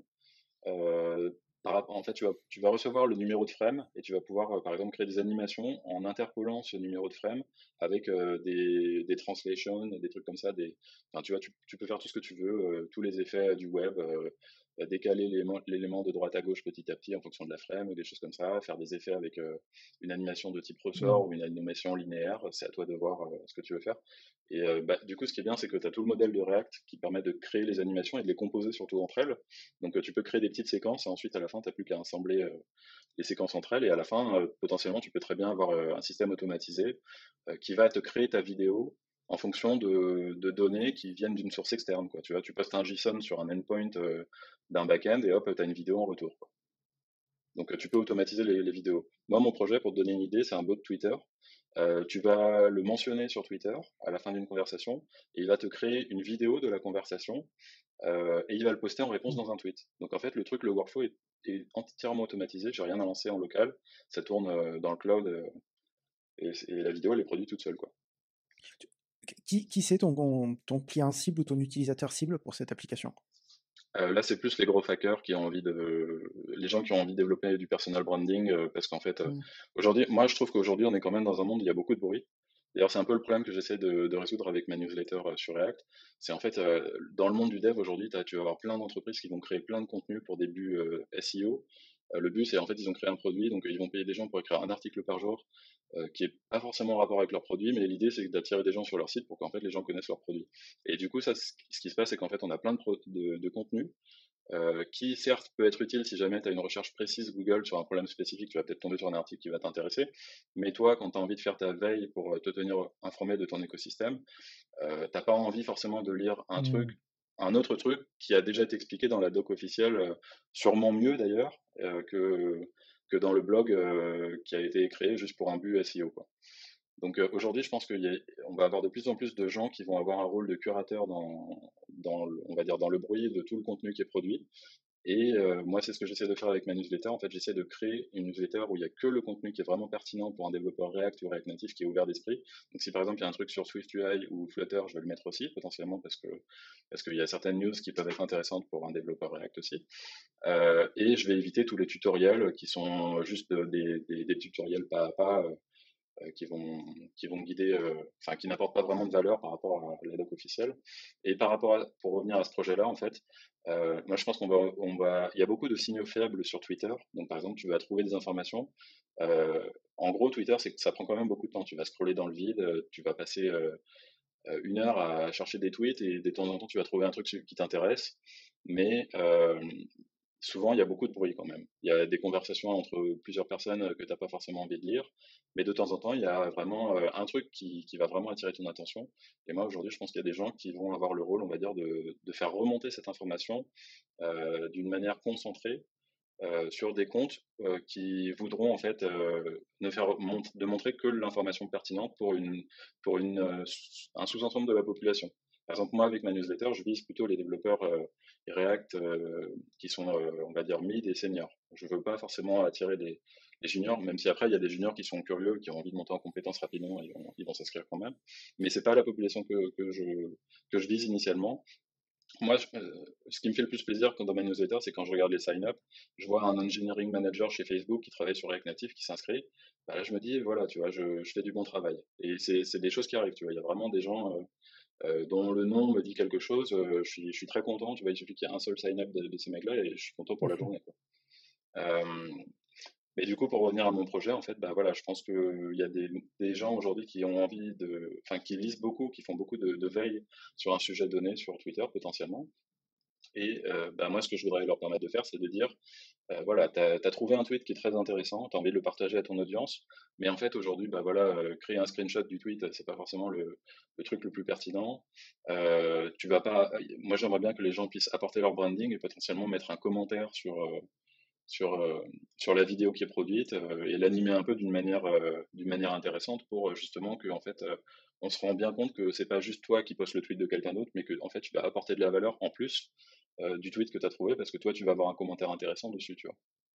Quelle est la différence avec un retweet du coup? Parce que je crois, je crois savoir que lorsque tu fais un retweet sur Twitter, tu peux mmh. ajouter un commentaire et ça, dans ton tweet, il y a le, tweet original de la personne qui est encapsulé. effectivement. Ben, en fait, là, le retweet, euh, dans ce cas-là, c'est un intérêt. Par contre, c'est pas quelque chose qui c'est quelque chose que tu peux faire que sur Twitter et tu vas pas pouvoir le distribuer sur les autres plateformes. Donc, mmh. moi, ce que j'aimerais faire, c'est créer un truc où en fait, tu vas pouvoir partager le, contenu de quelqu'un d'autre sur une autre plateforme. Mais après, je pense que moi, je m'intéresse beaucoup au marketing en fait, et je pense qu'il y a beaucoup d'opportunités à reprendre le contenu des autres et à, en fait à le mettre en valeur, parce qu'en fait, tu penses sincèrement qu'il est bon. Et en fait, tu vois, tu peux te casser le cul à écrire euh, un bon article de blog. C'est beaucoup, c'est assez compliqué, mais en fait, il y a aussi plein de gens qui ont écrit des très bons articles, mais en fait, ils savent pas du tout les marketer, et du coup, leurs articles sont pas lus. Et toi, si tu as un rôle, on va dire, de, curateur, voilà, si tu as, si as un rôle d'agrégateur, tu peux, euh, tu peux, on va dire, mettre ces gens-là en valeur. Ils sont contents, et en même temps, toi, t'en bénéficies parce que du coup, euh, tu, tu, gagnes aussi en visibilité autant que. Et je me suis rendu compte, en fait, de ça dans ma newsletter, c'est qu'il y a, il y a il y, a, beaucoup de valeur à justement euh, mettre en, avant les autres, euh, les gens euh, qui ont créé quelque chose d'intéressant et qui sont pas forcément tous très bien reconnus par rapport au contenu intéressant qu'ils ont créé. Toi, tu peux. Mmh. Enfin, moi aujourd'hui, je commence à quand même avoir pas mal de, de visibilité. Je crois que j'ai 12 000 followers sur Twitter, un truc comme ça. Euh, ah oui. J'essaye de. Ouais, ça, ça, ça, grossit assez vite en fait à partir d'un certain, stade. et j'essaie justement de mettre en, en, valeur. En fait, je poste ma newsletter en, sous forme de, de thread sur Twitter. Mmh. Et j'essaie de mettre en valeur d'ailleurs tous les gens euh, qui ont écrit quelque chose après, c'est un peu un jeu, euh, un jeu gagnant-gagnant dans le sens où en fait, tu vois, je vais créer le thread où je vais mentionner les gens qui ont écrit l'article. Euh, implicitement, c'est un peu dans leur intérêt de retweeter le truc parce qu'en fait, s'ils retweetent, ils se donnent de la visibilité à eux-mêmes et en même temps, ils m'en donnent. Donc, euh, mais après, tu vois, c'est pas, c'est, pas quelque chose qui est, qui est cheaté dans le sens où en fait, bah, je pense réellement que, que ce qu'ils ont écrit, c'est intéressant, tu vois. et j'essaie toujours d'apporter quelque chose, voire même de le, de le vulgariser un petit peu pour que, pour que des gens un peu moins qualifiés un peu moins, un peu plus junior arrivent à quand même comprendre de quoi il s'agit. Quoi. Super intéressant. Ouais, et, aujourd'hui, combien de personnes ont souscrit à ta newsletter? Aujourd'hui, je crois que je dois être à 2200 sur la version française.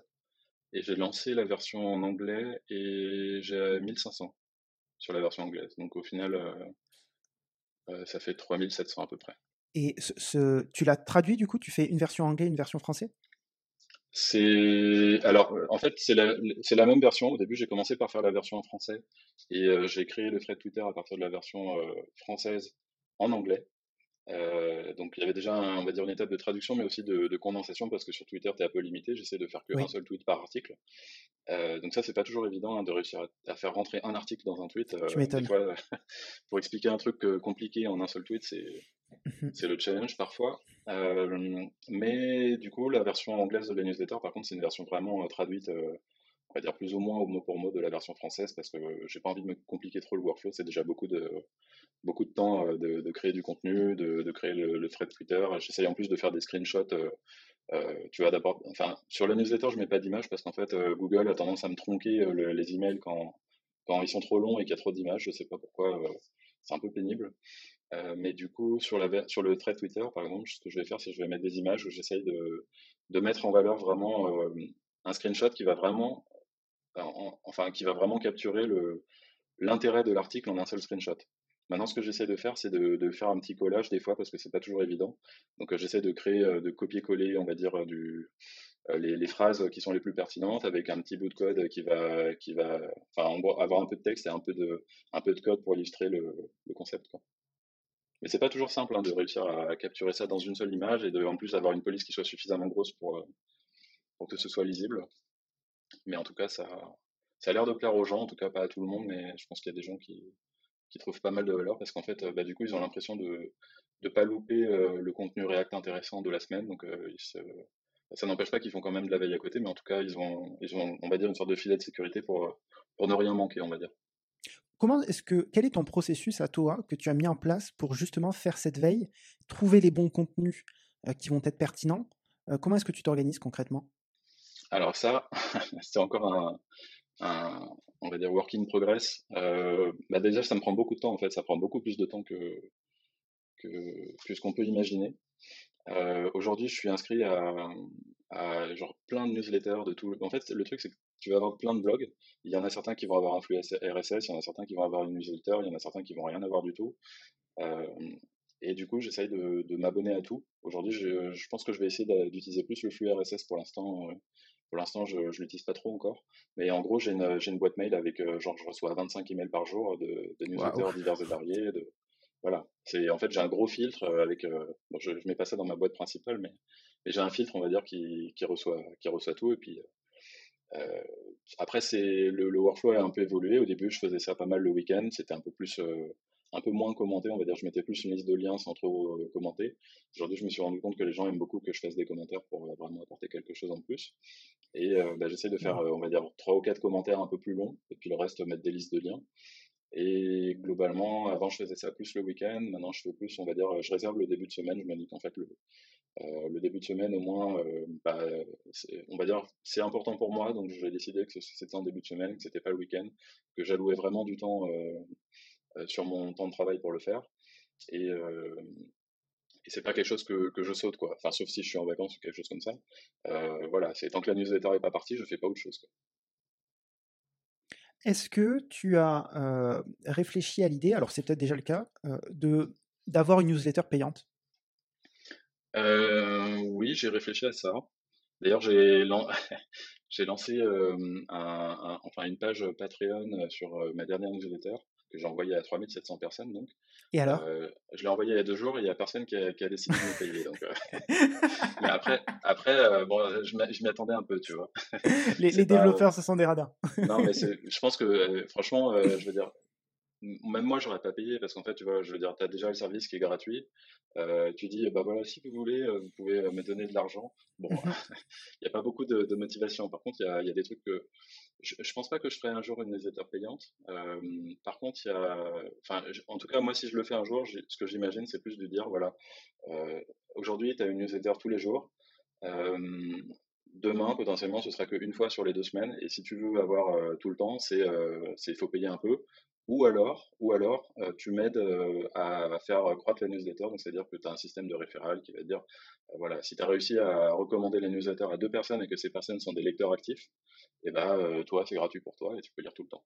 Après je sais pas si j'ai envie de faire ça parce que déjà c'est compliqué à mettre en place, il faut, des logiciels, il y a des SaaS qui gèrent ça mais ils gèrent pas mon logiciel, donc je sais pas si j'ai envie d'aller là-dedans. Et aujourd'hui, moi, ce que j'aime, c'est qu'en fait, tu vois, je me suis concentré vraiment, j'ai bien séparé la newsletter française de la newsletter anglaise. Et euh, j'ai aussi fait pas mal de pas sur LinkedIn pour démarrer la newsletter française. Donc, j'ai eu une petite audience, on va dire, sur LinkedIn euh, locale. Euh, moi, ce qui m'intéresse, c'est d'explorer aussi la piste du recrutement. J'étais très content il n'y a pas longtemps, en fait, je, je, mets des offres d'emploi dans ma newsletter. pour l'instant, ça a été surtout des offres React Native. Mais il y a eu récemment, il y a eu deux recrutements qui ont été conclus avec ma newsletter. Euh, donc les offres, on va dire pour l'instant, moi j'ai deux slots d'offres d'emploi, je fais payer ça 400 euros par mois. Ça peut sembler quand même assez élevé par rapport à une newsletter qui a que 2200 abonnés. Triple tes ah. prix. Triple tes prix. Faut que ce soit plus cher. Attends. Non mais je pense que je pense que effectivement je pourrais augmenter. Je sais je sais pas exactement, il faut que j'étudie un peu, mais au final je me rends compte effectivement que euh, qu'il y a un intérêt.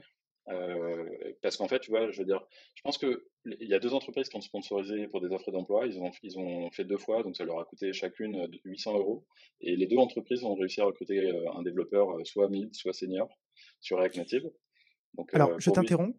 Faisons le calcul, ça m'intéresse. C'était, est-ce que tu connais la, la, la, la la, fourchette de salaire de ces postes-là? Ça doit être 50 000. Je pense que c'est une commission de, de chasseur de tête à 10 000 ou 12 000 euros. Non, 20 cases. 20%, certains prennent 20 à 25%. Bah oui, certains cabinets sur l'année. Mais ça fait 10. oui, oui, autant pour moi. Autant pour moi. Je, suis mauvais en maths. Oui, oui, c'est, euh, j'étais à 100. Effectivement, ouais, ouais. Oui, parce que 10K et toi 800, je veux dire, tu es, en termes de prix. Alors c'est vrai que c'est pas garanti, on est d'accord bah, En fait, le, le truc, c'est que euh, ce qui se passe, c'est que j'ai deux choix. En fait, j'ai fait aussi un partenariat avec un truc qui s'appelait Alicia, qui est en gros des offres euh, d'affiliation. Donc en fait, toi, tu vas, euh, tu vas mettre leurs offres d'emploi dans ta newsletter, et, euh, et si jamais il y a des candidats, ils doivent te contacter directement. Tu fais un pré-filtre, tu rentres les candidats dans le, dans le système. on appelle ça un ATM ou un ATS, je sais plus. Et à la fin, si le candidat est recruté, tu gagnes potentiellement une prime de 5000 euros. Alors, il faut savoir, c'est que quand même le recrutement, c'est moi personnellement, je pensais que c'était assez simple, et en fait, c'est assez compliqué. Euh, il faut vraiment, euh, il faut vraiment aller chercher les mecs. Euh, même, tu vois, limite, je suis surpris que ma newsletter ait réussi à, conduire à deux recrutements réussis, parce que je pense qu'en fait, il n'y a pas beaucoup de gens qui, cliquent sur les offres. En vrai, tu vois, il faut vraiment que l'offre soit ultra attractive. Et là, c'était assez le cas quand même. Tu vois, tu avais, avais, des offres qui étaient je crois que tu avais Shotgun qui autorisait du full remote avec un salaire qui allait jusqu'à 70 000 euh, dans un environnement où en fait c'est une boîte assez sympa avec des apps React Native. Moi, c'est un de mes anciens clients en plus, tu vois, donc j'ai mis une petite mention. Euh, j'ai travaillé chez eux, c'était vraiment cool et tout. Euh, donc voilà, je pensais attirer un candidat par rapport à ça. Euh, après, tu as Kajou aussi qui a recruté un développeur React Native euh, qui est une grosse boîte, euh, enfin qui est une boîte récente, mais on va dire qui, a le vent en poupe. Je pense que en plus le, le CTO, c'est un mec qui est plutôt bon en React Native. Euh, je pense que l'environnement est assez cool aussi. Euh, bref, tu vois, c'est pas des offres euh, qui peinent à, qui peinent à, à, trouver des candidats. C'est plus des, des, gens qui ont, qui sont en hyper croissance, qui ont envie de, qui ont fait des levées de fonds récemment, qui ont envie d'avoir des mecs qui soient bons tout de suite, préférablement des mecs qui font leur veille et qui sont au courant des nouveautés. Et, tu mhm. vois, moi, de ma newsletter, c'est déjà un pré-filtre. Si t'es inscrit, Exactement. c'est que t'es un, c'est que t'es un meilleur candidat potentiellement que le mec qui, qui se repose sur, sur ses lauriers. Bien sûr, qu'une personne lambda, ouais. Très intéressant. Euh, tu as dit quelque chose que j'ai trouvé euh, pertinent. Euh, parce que c'est quelque chose que j'ai vécu aussi. Tu as dit c'est beaucoup plus difficile que ce que je pensais le recrutement. Mmh. Et, et, c'est vrai que lorsque j'étais peut-être salarié, c'est-à-dire qu'on remonte vers 2017, dans ces eaux-là, 2017, ouais, 2017, j'avais une assez mauvaise image des recruteurs je dois, l'avouer, je sais que beaucoup de développeurs l'ont parce que je me faisais spammer régulièrement, parce que je faisais des entretiens, je me souviens des fois de 30 minutes juste pour remplir une base de données qu'ils n'avaient aucune offre à me proposer et qu'ils me posaient des questions. Je dis, mais vous avez une offre à me proposer aujourd'hui? bah Et, j'avais cette frustration, tu vois, face aux chasseurs de tête. Euh, et, et ensuite, lorsque je suis devenu freelance, et que je me suis dit, OK, je vais développer, parce que je captais beaucoup de missions, de, un système d'apporteurs d'affaires Mmh. Et je me suis dit, ok, eh ben, je vais mettre, faire ce travail de mise en relation que font les recruteurs. Je vais prendre une com au passage. Et, en plus, comme moi je suis dev, je vais pouvoir préqualifier les profils sur l'aspect technique. Comme ça, je vais présenter des, bons profils.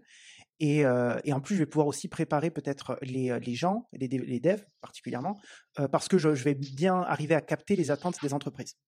Mmh. J'ai détesté faire ça. C'était horrible.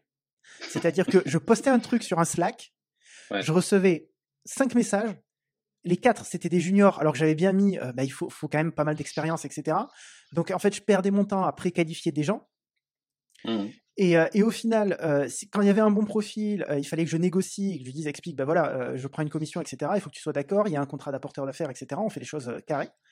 quand ils acceptaient, je balançais le profil, bah, enfin, je, communiquais le profil, etc. Mais il n'était pas forcément pris.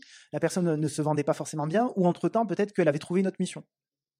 Et du coup, je passais un temps fou à essayer de positionner une personne sur une mission, je me suis dit, mais en plus, je trouvais ça terrible parce que je devais dire non à, des jeunes qui venaient me voir et qui me disaient, bah voilà, euh, je sais, je, je, suis pas, je rentre pas parfaitement dans les cases, mais je suis motivé et tout. je bah me sentais mal, tu vois, de, leur dire, bah en fait, non, c'est même pas la peine, quoi. Ouais, bah ouais, c'est un peu ça. Euh, moi aussi, j'ai fait un peu de qualification technique avec une plateforme de recrutement. Euh, j'en ai fait, j'ai fait une dizaine de candidats. Et c'est vrai que je me suis rendu compte que voilà, il y avait, il y avait des offres bah déjà des offres qui n'étaient pas forcément très attractives à la base. Il faut se rendre compte qu'il y a plein de projets qui sont legacy. Donc mmh les recruteurs, ils, ont, ils, espèrent quand même trouver quelqu'un pour, pour ces projets-là. donc malheureusement, voilà, si tu es sur du Angular 1 de 2013, bah, potentiellement aujourd'hui, oui, c'est compliqué de trouver quelqu'un qui veut bien en faire.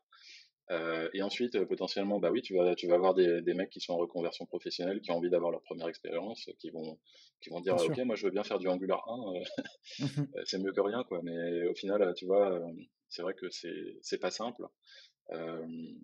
et c'est vrai que tu mets une offre d'emploi senior, tu reçois pas mal de candidats de, de gens qui sont qui sont juniors. Après, bah, je comprends aussi qu'ils cherchent leur première expérience et que c'est pas évident de de leur dire non. Mais tu vois, si par mmh exemple tu as déjà une équipe qui n'est pas assez senior, euh, tu peux pas te permettre de recruter un, junior. Des fois, tu as besoin d'avoir de remplacer un tech lead ou un truc comme ça. Et, mmh euh, et, aujourd'hui, c'est plutôt ça que c'est plutôt ça qui manque que. Enfin, les, profils de seniors sont beaucoup plus recherchés que les juniors, c'est sûr. Mmh et tu vois, par exemple, je, me rends compte aussi dans ma newsletter, c'est qu'il y a quand même pas mal de, gens qui ont fait des reconversions professionnelles qui s'inscrivent. Moi, je trouve que c'est une bonne chose. Euh, moi, j'ai toujours peur un peu de les perdre parce que j'essaie de mettre des contenus quand même assez avancés. Mmh euh, mais je suis quand même content d'avoir, euh, on va dire, une, audience un peu diversifiée qui, me lit et qui, des fois, me fait des retours aussi sur ce que je poste. mais on m'a souvent dit, c'est vrai, il n'y a pas de, y a pas de newsletter, il n'y a pas d'offre d'emploi pour, pour les stagiaires, pour les alternants, pour les juniors dans ta newsletter. Euh, bah ouais, mais en fait, le problème, c'est que les recruteurs, ils ont, aujourd'hui, ils, vont pas payer 10 000. Enfin, tu vois, tu es, dans une entreprise, il y a plein de, il y a plein de, reconvertis sur le marché. Euh, tu vas pas payer 10 000 euros à un chasseur de tête pour recruter un, un, reconverti. Et, euh, et moi, aujourd'hui, mes newsletters, voilà, j'essaie de faire des offres d'emploi qui, on va dire, me rémunèrent sur le temps que, que je passe à, à, créer cette newsletter. Euh, bon, au final, c'est pas du tout rentable hein, pour l'instant. Euh, je pense que je ferais mieux de travailler sur des missions de conseil que, de faire ça, mais j'ai bon espoir que, que sur le d'ici un ou deux ans, euh, ce soit, je sois au moins au seuil d'égalité. mais effectivement, tu vois, les entreprises, elles n'ont pas envie de me payer pour mettre une offre d'emploi pour un alternant. Quoi. Bien sûr. Puisque de toute manière, ils n'ont pas de difficulté à, le trouver, l'alternant. Oui, voilà, c'est ça. C'est qu'en fait, quand ils ont déjà trop de demandes, le, enfin, potentiellement, ce qu'ils seraient prêts à payer, c'est un service euh, qui va filtrer, tu vois, qui va dire, voilà, sur les 100 juniors que tu as reçus, euh, lequel est vraiment le mec ultime sur lequel tu as vraiment envie d'investir parce que tu sais que, que, ça va bien se passer avec lui. Et ça, c'est vraiment un service qui a, qui a, de la valeur aujourd'hui, je pense. De dire, voilà, celui-là, tu, tu sais que tu peux vraiment le faire monter en compétence et que ça va bien se passer, tu prends pas trop de risques, tu vois.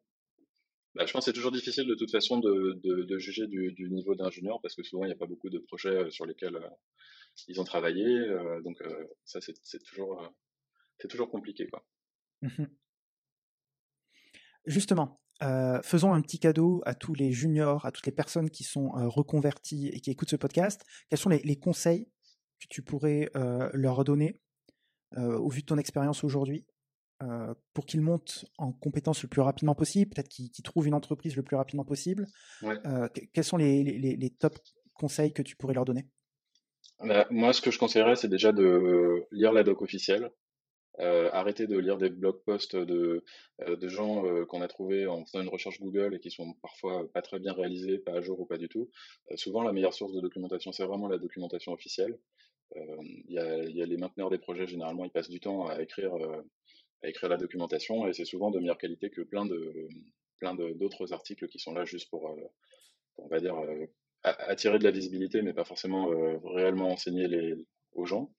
Euh, ensuite, je pense qu'il faut, il faut pas avoir peur d'ouvrir le code des librairies. C'est vraiment, euh, c'est des êtres humains comme vous qui, qui les avez écrits. Alors peut-être qu'ils ont un peu plus d'expérience, mais au final, euh, moi je travaille sur un projet open source. Il y a plein de, il y a plein de devs qui sont, qui sont potentiellement juniors. On a un contributeur actif sur Docusaurus qui est, qui est un, un, étudiant et aujourd'hui il me challenge réellement sur, sur le projet. Il est rentré dedans et moi personnellement ça m'aide beaucoup à avoir du feedback parce que bah, des fois sur un projet open source on se sent un peu seul surtout quand il n'y a pas toute une équipe derrière.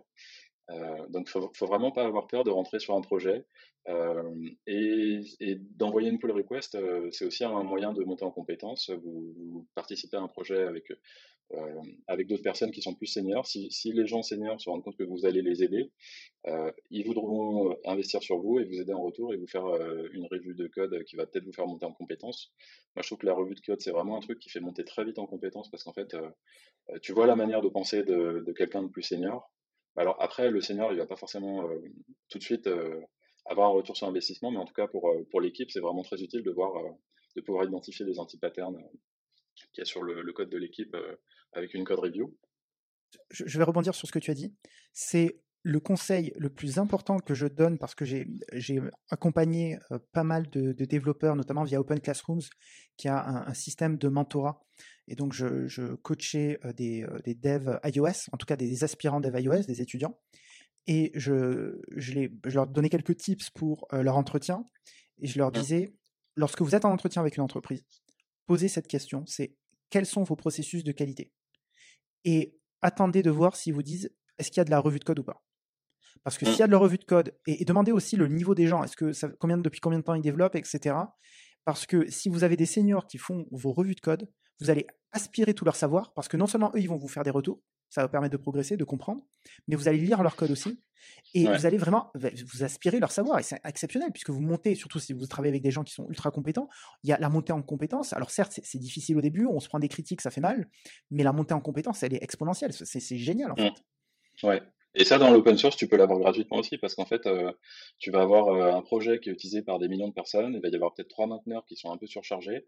Euh, il suffit que tu, gagnes un peu leur confiance en, on va dire, en qualifiant les bugs d'autres utilisateurs parce que toi, tu connais mieux le, le projet qu'eux en fait, il y a, les, les, issues sur un projet open source, c'est vraiment très varié. Hein. Tu as, des, as des mmh mecs qui vont juste écrire un titre et qui, en gros, espèrent que tu leur trouves la solution. Il y a des gens qui vont te dire, voilà, j'ai un bug dans mon application, c'est un truc, on a un setup hyper complexe et hyper sur mesure, mais on peut pas partager le code. bah là, tu peux pas faire grand-chose pour eux. Mmh et puis, tu as, des bugs qui sont pas très qualifiés. Le mec, il a un, truc de reproduction, mais, mais genre, le truc est gigantesque. Donc, pour isoler exactement le, le problème qui va pas, euh, bah, un mainteneur, ça prend du temps, et des fois, c'est juste une petite typo quelque part, et au final, tu, tu passes deux heures pour te rendre compte que, que c'est rien du tout. Aujourd'hui, un junior, il peut très bien aller sur un projet open source et voilà, commencer par potentiellement déjà lire la doc, faire un retour sur la doc, essayer de qualifier, déjà essayer de monter en compétence sur le projet après avoir lu la doc, essayer de qualifier les bugs qui sont reportés pour que le mainteneur principal il consacre moins de temps. Ça lui fait gagner du temps pour se concentrer sur, sur des choses qui sont plus, plus importantes. Et sur un projet qui est, qui on va dire, très utilisé, le, on va dire la, l'exigence technique est quand même assez élevée. Donc quand on ouvre une pull request, tout de suite on va avoir de la review, on va avoir des gens qui vont qui vont dire non là ton API elle est pas bien designée. Euh. Enfin tu vois, t'apprends réellement le côté de genre euh, voilà tu crées une API mais genre euh, ton API si elle est publique c'est c'est pas la fête c'est c'est pas la fête il faut un design il faut une vision dans le temps. tu vois on va pas s'amuser à faire un breaking change parce que tu as fait une API et qu'un mois plus tard on va on va devoir la changer donc ça t'apprend on va dire des notions de design qui sont importantes quand tu es je sais pas dans les entreprises c'est des API publiques aussi tu vois donc tu as les mêmes le même genre de problématique. Et, euh, et surtout, euh, je pense que ça, c'est un truc qui est, de manière plus générale. Euh, quand tu as tort en public, et en particulier sur Internet, tu vas toujours avoir quelqu'un qui va te dire non, là, tu as tort. Et tu vas avoir plein de gens qui vont te corriger. Et, il faut, un truc qu'il faut surtout pas avoir peur, c'est d'avoir peur d'avoir tort sur Internet. Parce que c'est le meilleur moyen de monter en compétence. Tu vas poster un truc, tu vas dire une grosse connerie.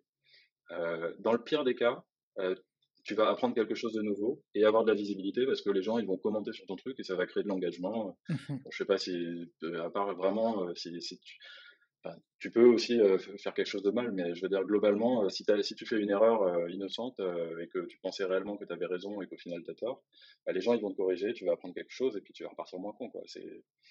Moi, au début, tu vois, j'avais un peu peur de, de, créer du contenu sur Internet euh, d'écrire un article de blog ou des choses comme ça. J'ai commencé à poster euh, tous les jours sur LinkedIn. Je me suis dit, voilà, il faut absolument que, que, que, je gagne en visibilité si je veux vendre des missions de conseil. Euh, mhm. j'ai commencé à poster peut-être 5 jours par semaine sur LinkedIn. Il y a sûrement des trucs, j'ai sûrement dit des conneries, mais en fait, il n'y a, a, jamais personne qui m'a vraiment dit méchamment, là, tu dis une grosse connerie.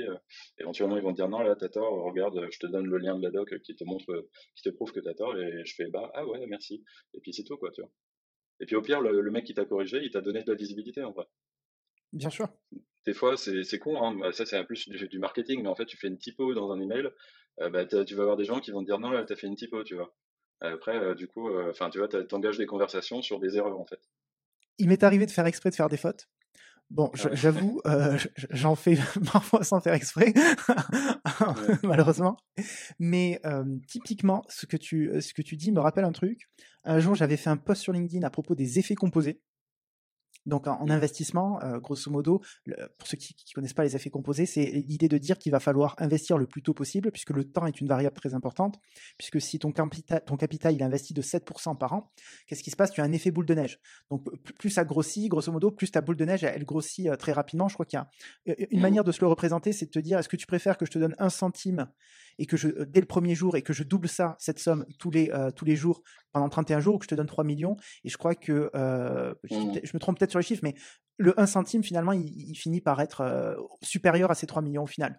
Mais il finit par être supérieur dans les derniers jours, je crois, au, 30, au 30e ou au 31e jour. Il suffit de rajouter un jour et puis ça change tout déjà. Quoi, donc, Exactement, ça, ça, te double, quoi. C'est incroyable. Mmh. et, et j'ai un CTO d'une néobanque, je crois que c'est Blink, je veux pas dire de bêtises, euh, mais d'une néobanque qui m'a contacté et qui m'a proposé une mission en React Native d'ailleurs. Euh, et, c'est parti d'un clash entre guillemets sur les intérêts composés et, euh, et, où il fallait placer son argent, tu vois. Ce qui est ah quelque part un sujet, tu vois, très différent. Mais finalement, notre conversation, tu vois, elle, a, elle a, bifurqué sur, sur, sur, une mission en freelance, quoi. Ouais, bah ouais, ouais. Bah après, effectivement, tu vois, tu peux faire des posts LinkedIn euh, enfin, si tu veux avoir de la visibilité, tu, enfin, aujourd'hui, il y a plein de gens qui font des posts LinkedIn. il y en a plein qui font des posts, mais qui, qui n'apportent pas beaucoup de valeur, qui font beaucoup de trucs polémiques et mmh ça leur donne de la visibilité, mais ça donne, ça leur donne pas de la crédibilité. Donc, c'est, un, truc à prendre avec des pincettes. Mais de temps en temps, je pense que ça fait pas de mal d'avoir, euh, euh, enfin, de créer du contenu avec à forte visibilité, même si c'est pas forcément ton domaine de prédilection sur lequel tu vas, tu vas parler, mais au moins ça te donne un petit coup de boost en visibilité à un instant T, quoi. Alors justement, je crois savoir que tu as fait beaucoup de, enfin, tu as fait quelques posts. Parce que j'ai fait des podcasts avec des gens qui m'ont dit avoir eu des débats avec toi sur le natif versus donc le, développement euh, iOS par exemple ou Android natif versus React natif. Et c'est un sujet que je voulais aborder avec toi aujourd'hui. ma première question, c'est imaginons qu'une personne, un potentiel client t'appelle euh, demain et te dit bah voilà, j'aimerais développer une application mobile, je ne sais pas vers quelle technologie me tourner. Euh, quelles vont être tes questions, quelle va être ton approche pour dire, ben voilà, euh, peut-être qu'il faudrait faire du React Native, peut-être qu'il va falloir faire du native, peut-être qu'il va falloir faire du, du Flutter. Comment est-ce que mmh. tu vas euh, discriminer ou tu vas choisir plutôt euh, la techno qui, qui va bien? Bah, En fait, je pense que ça dépend de, beaucoup de choses. Il n'y a pas vraiment une techno qui, qui est vraiment ultime pour tous les projets. Je pense que ça dépend aussi de la culture d'entreprise. Je pense que, quand on parle de cette question, on est obligé forcément de parler de Airbnb. Euh, Airbnb, euh, ils ont abandonné React Native il y a quelques années après avoir été des early adopters. Euh, c'est le cas, on va dire, le plus courant d'abandon de React Native. Il faut, savoir mmh qu'ils étaient dans un contexte très particulier. ils avaient déjà des devs natifs sur place, qui avaient une culture de, bah, qui est habituée à faire du natif en Android et en iOS. et ils avaient une app Brownfield. Brownfield, c'est-à-dire que tu mélanges, on va dire, à la fois du React Native, euh, enfin, ils ont introduit du, React Native dans, une app existante. Oui. Euh, mais, mais, ils l'ont fait de la manière compliquée, en fait. ils l'ont fait de la manière compliquée, c'est-à-dire que en fait, la coquille est native et euh, ils ont quelques vues en React Native. Enfin, quelques vues à la fin, il y en avait peut-être beaucoup, mais ce que je veux dire, c'est que c'est beaucoup plus simple en fait de faire une coquille React Native et d'avoir des vues natives qui sont imbriquées dans l'app en React Native. Donc, par exemple, euh, ça a un intérêt parce qu'en fait, le, problème, c'est que le state euh, de ton application et éventuellement tes design tokens et tout ça, si tu as un design system, euh, il faut, à un moment donné, il faut qu'il soit implémenté quelque part. Oui. Tu peux pas le, tu peux pas, enfin, t'as pas envie de le dupliquer, tu vois. T'as pas, pas envie de le dupliquer. En plus, le state, aujourd'hui, si tu veux le sérialiser, le, faire, le transférer de React Native à la partie native, il faut le sérialiser. Ça a un coût, c'est asynchrone. Donc la communication, c'est un peu comme, en fait, c'est un peu comme si tu étais dans un système distribué. C'est un peu, un peu comme si tu étais dans un système distribué où tu avais deux, on va dire, deux microservices qui ne peuvent interagir que par une couche réseau euh, qui est, euh, qui est la sérialisation et le bridge de React Native. Alors, excuse-moi, là tu parles de la communication entre du code natif et du code React Native? Est-ce que je te suis bien? Oui, c'est ça. Mmh. Ok. Et, du coup, aujourd'hui, il y a une nouvelle architecture avec, dans React Native qui arrive, qui va rendre cette communication, enfin, la communication synchrone possible. Donc déjà, les étapes brownfield de type Airbnb vont être plus faciles à implémenter, puisqu'en fait, tu seras plus sur de la communication asynchrone. Tu pourras avoir le natif qui va faire une query sur du React Native et vice-versa. Je crois plutôt, c'est plutôt React Native qui va pouvoir interagir avec le natif de manière synchrone. Euh, mais, et du coup, ça va, ça va réduire la complexité parce qu'en fait, quand tu auras besoin de données, tu pourras les, récupérer euh, tout de suite.